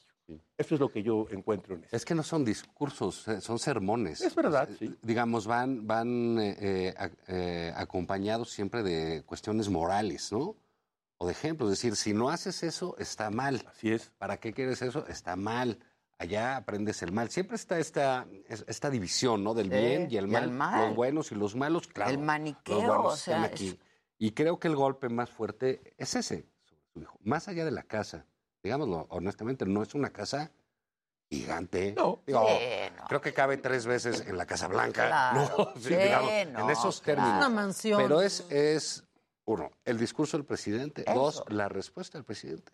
Tres, son iguales, ¿eh? Porque aquí lanzan a la señora, ahora sí que la señora por delante, como lo hizo Peña con, la, con su esposa. Ponen ahí de parapeto. Aquí, ¿quién escribe las cartas? ¿Quién dice las cosas? La esposa, La esposa. de José Ramón. La señora que al parecer tiene dinero Tiene y tiene la computadora sí, y tiene todo. sí. ¿no? La que, hace, la que hace todo. Y ahí viene la, la supuesta cortina de Uma, que me, me- me- me parece interesante, es el pre- que sigue siendo parte de la moral, el presidente contra los periodistas, contra los que se meten, contra los que investigan, contra los que opinan, Enfurece. contra los que difieren. Y enfureció. en ese momento enfurece. Ya el presidente había tomado desde el primer día una actitud ofensiva en contra, iba yo a llamarle prensa o periodismo, no prensa, sino periodismo crítico, pero vamos a llamarle periodismo, porque el otro es un grupo de aplaudidores, eh, que es un, eh, se le llamaba en mis épocas prensa vendida, bueno, esa ya la conocemos, además de lo que hicieron, que fue una barbaridad, con el Canal 22, con el Canal 14 y con el Canal 11, que si tú los ves es una verdadera desgracia porque es un canal oficial. Bueno, contra el periodismo. Y tengo una hipótesis que les quiero comentar, porque el periodismo, este del cual hablo, ha sido el único realmente que ha criticado a fondo al Pues no hay otra oposición. bueno, la oposición no hay, Oposición. no hay oposición. Los empresarios, si me lo permiten, desdicen lo que dicen en, en, eh, en privado, en público. están Eh, escondidos. Luego, el Poder Judicial ha sido acosado tremendamente. Los institutos autónomos, salvo muy probablemente con dignidad, creo, el INE, han sido también muy atacados. El TRIFE. Y, eh, bueno, y el TRIFE en El INAI tres- ya salió, o Sí. sea, pero así, digamos, pero han ante sido las muy acosados. claro. Sí, ante y las este sí. periodismo del cual hablamos es el que ha criticado al presidente, lo ha, no solo lo ha criticado, ha reflexionado sobre su desaforado gobierno. Que. Cuestiona, que ese es nuestro Es trabajo. nuestro trabajo, sí. Cuestionar, Cuestionar, preguntar, reflexionar de dónde viene esto, señalar, cuál es su historia. apuntar, claro, Y el trabajo de él es responder. claro. claro. No, no, eh, eh, no siempre, porque le, pre- no, porque le no preguntan unas babosadas ahí, No, porque, no, no, no, porque han degradado hasta las conferencias de prensa. No, no, no. Pero sí siento yo que esa parte de, digamos, de la agresión personal contra los medios, ¿no? Porque, digamos, en el caso de, de Aristegui, que eh, Maca conoce bien. ¿no? Sí, muy bien. O sea, Te agradezco. eh, es, una, es una cosa... Rafa, Rafita Pérez Gana. qué honor, qué gusto. Tenerte aquí a mi lado, a mi ladito, Rafa. Pero, pero es personal, o sea, es, es, es- es Con una nombre cosa y apellido. violenta, exacto, ¿no? Luego está este... eh, Y este él es- dice que no es personal. Por No, bueno, es absolutamente claro que es personal, personal. presidente, hombre. Y en política las cosas son Son personales. personales, ¿no? Y él claro. está contestando una cosa personal, porque es su familia. No, no, no, no puede. No se puede Y hoy desfasar salió de y dijo, les dije, les dije que no era verdad. Y estoy absolutamente cierto que no hay un conflicto de interés, se los puedo asegurar. Así lo dijo, lo dijo hoy. Pues es Pero mira, palabra, pues, ¿por, contra qué no los nos, demás, ¿por ¿no? qué no sale José Ramón y me dice y nos dice, aquí está mi contrato de arrendamiento y aquí están mi- mis pagos de cada mes, mis recibos de pago de cada mes? Ahí se acaba el problema. Pero Adela, volvemos a la, a la anécdota que nos acabas de contar cuando eh, llevabas este programa. Eh, vamos de momento a hacer a un lado el conflicto de intereses. ¿Cómo va a explicar el presidente, después de tantos años, que su hijo vive en una casa lujosa en Houston, en Para Estados Unidos? lujosa, sí. Quitemos eso. Ahí, ahí no hay modo de que se quite de encima algo que se llama mentir cada uno de los días y tener una doble moral. Eso no tiene explicación. Entonces él dirá, pregúntenle a él, ya es grande. Bueno, pues se le preguntará en su momento. Pero eso, si quitas el conflicto de interés, que está también No, que enredado, está sabemos, presente, por supuesto. pero que nos expliquen entonces por qué Houston, por qué la casa en Houston, qué hace ahí, cómo lo hace. después de que desde el año 2000 o antes del 2000 el presidente viene diciendo que pues hay que vivir con un par de zapatos, con un saco y, y tener 200 pesos en la bolsa y no usar tarjetas de crédito y no ha podido explicarle a la sociedad cómo vivió y con qué dinero todos estos años. Entonces, el asunto se va complicando. Es el problema. Ahora, ¿por qué le No. exigimos al hijo? Entonces, se va complicando. Que le diga, pues ponte a trabajar. ¿Dónde has visto eso? ¿Dónde Pues aprendiste? ¿dónde-? Oye, tienes razón, ¿Dónde pues aprendiste? Pues sí, le estamos exigiendo al hijo lo que no puede dar el papá. ¿No? Y yo, yo, yo creo más, digo, o sea, lo que nos salga con la novedad que es parte de una invasión a Houston, ¿no? Este, que se está recuperando, con Estados nuestro, Unidos ya, y ya con estamos eh, en el Blinken y con... Pero efectivamente, yo sí creo lo, lo de, de- esa memoria, ¿no? Es- es- esto que traes a la, Ojalá a la no me memoria. presten eso. Ojalá tuviera algo. algo. Hay Ojalá un no. documento en el que contestó esta mujer tan antipática, que es este Denise Mm. eh, Dresser, que mal me cae, pero le contestó al presidente porque la acusó de ser casi agente de la CIA. Digamos, vive en los 70 ese ¡Eh, señor. espía! Ahorita que decíamos, sí, es como ver una película en blanco y negro, las cosas que dice el presidente. Y ella se publicó un documento de Wikileaks. Concretamente, un documento de la embajada hablando sobre López Obrador en el 2006, igual. Y él dice ahí que no le gusta viajar, que ni siquiera conozco Venezuela, ni Cuba, ni las cosas que dicen de mí. O sea, nomás lo dice por convivir. Sí, sí, sí, nada más por convivir. Dice, yo hago esto, yo pienso así, pienso que el ejército debe estar operando porque nadie nos va a invadir. Este, no me interesa el mundo, creo que Mm, Estados. Unidos porque está el TLC. y La eso. mejor, ¿cómo dijo? Eh, La mejor política, Política exterior es la política exterior, que ya vemos el desastre que traemos, ¿no? Porque esta semana va Austria. Sí. Estados Unidos, desde luego. Estados Unidos. Ni más ni Yo menos. creo que es momento de invadir Austria ya que está en moda, ¿no? Y a llevarnos el penacho ya. Eh, eh, Sí, ven- venimos a por el penacho. Como dice alguien, oye, pues sí, pero dice que quieren de regreso a Maximiliano, que vivo se lo llevaron. ¡Como lo queremos! Qué barbaridad. Pues sí, pues aquí Esta los- gente del Twitter, de ver. Sí, qué ocurrente. Qué Dicen, Oye, pues sí, que regresen a Maximiliano. Qué buena cosa. Pues sí, aquí lo fusilaron en el Cerro de las Campanas, Pues sí. ciertamente, ¿no? Entonces, eh, pero digamos, es, estes- estos desfases del presidente en la política exterior, etcétera, pues se da ya, digamos, en su casa, ¿no? Y yo creo que ese, este evento, lo que él diga del conflicto de intereses ya, como decía uno, pues ya el Chapo se investigó y dijo que es Exacto, inocente, o sea, exacto, ¿qué van a exacto. decir ellos? Yo ya me investigué yo. Sí, yo, yo creo que esta cosa se quedó como uno de los símbolos del sexenio. Sin que le quite popularidad al presidente. ¿eh? Yo No, no, no, yo sé, hay gente muy anti-PG que cree que todo tiene que traducirse pero en no. caerse de 20 puntos, 25. No, Eso no va a pasar. No va a pasar.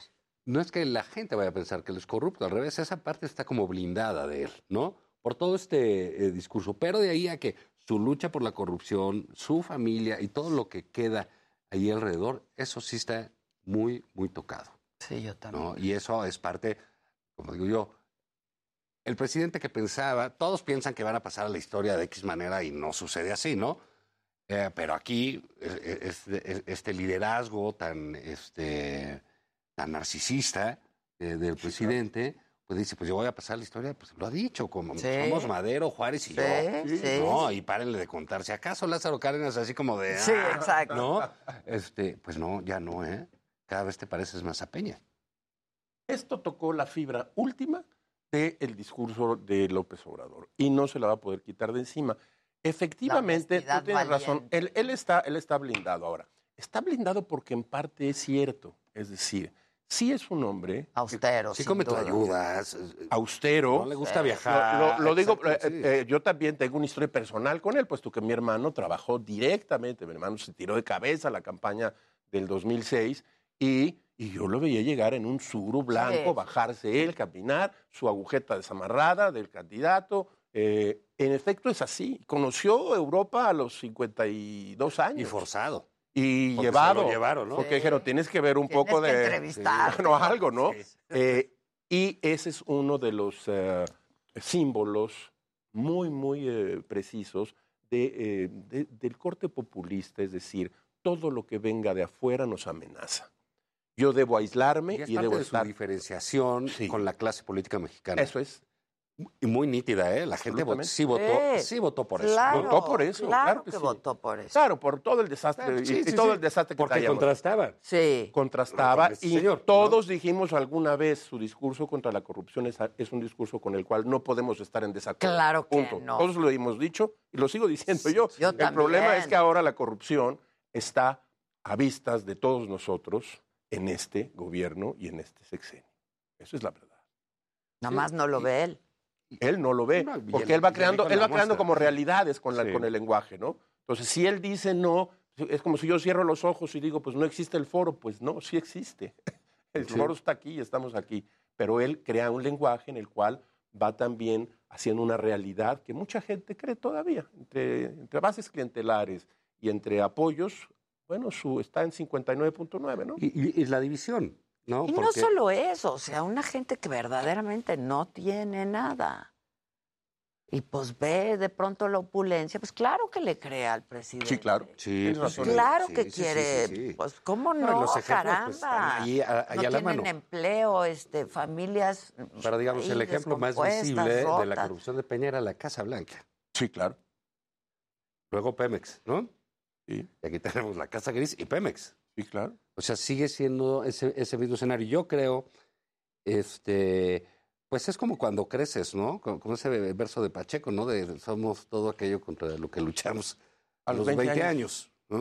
Él está haciendo todo aquello contra lo que luchó a los 50. Claro.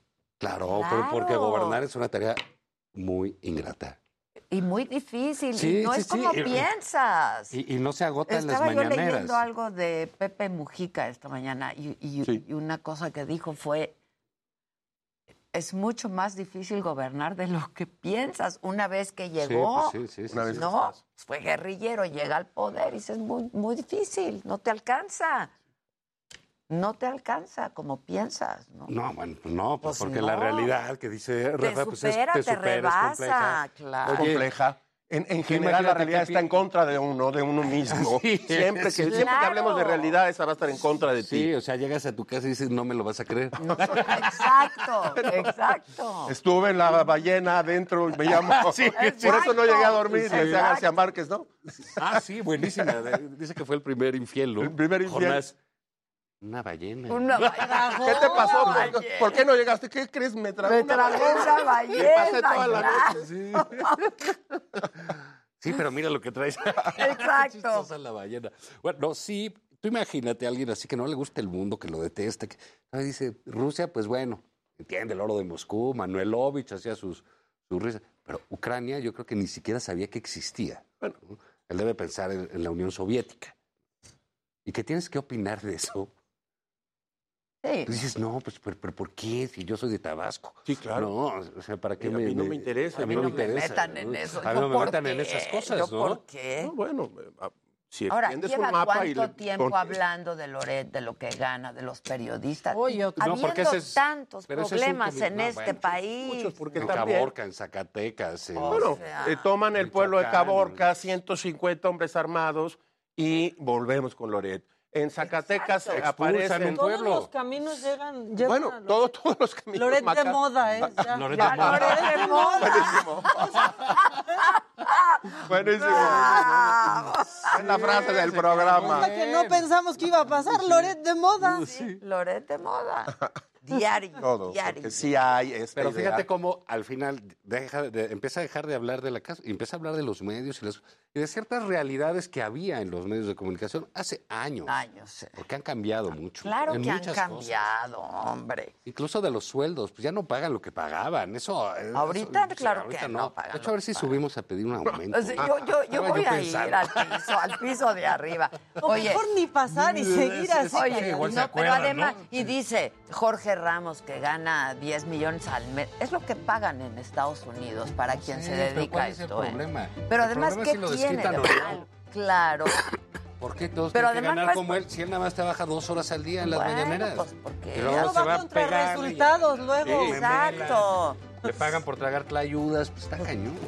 Contra resultados. Ya nos vamos. Ya pasó el tiempo, voló, voló como dice. Voló, voló, se pasa volando. Esto se acabó. Nos vemos mañana. Nos Muchas vemos gracias. mañana. Gracias, Rafa. Gracias, Zavala. Ella no estudió medicina, pero es una experta que ayuda a combatir el cáncer. A él siempre se le mueren sus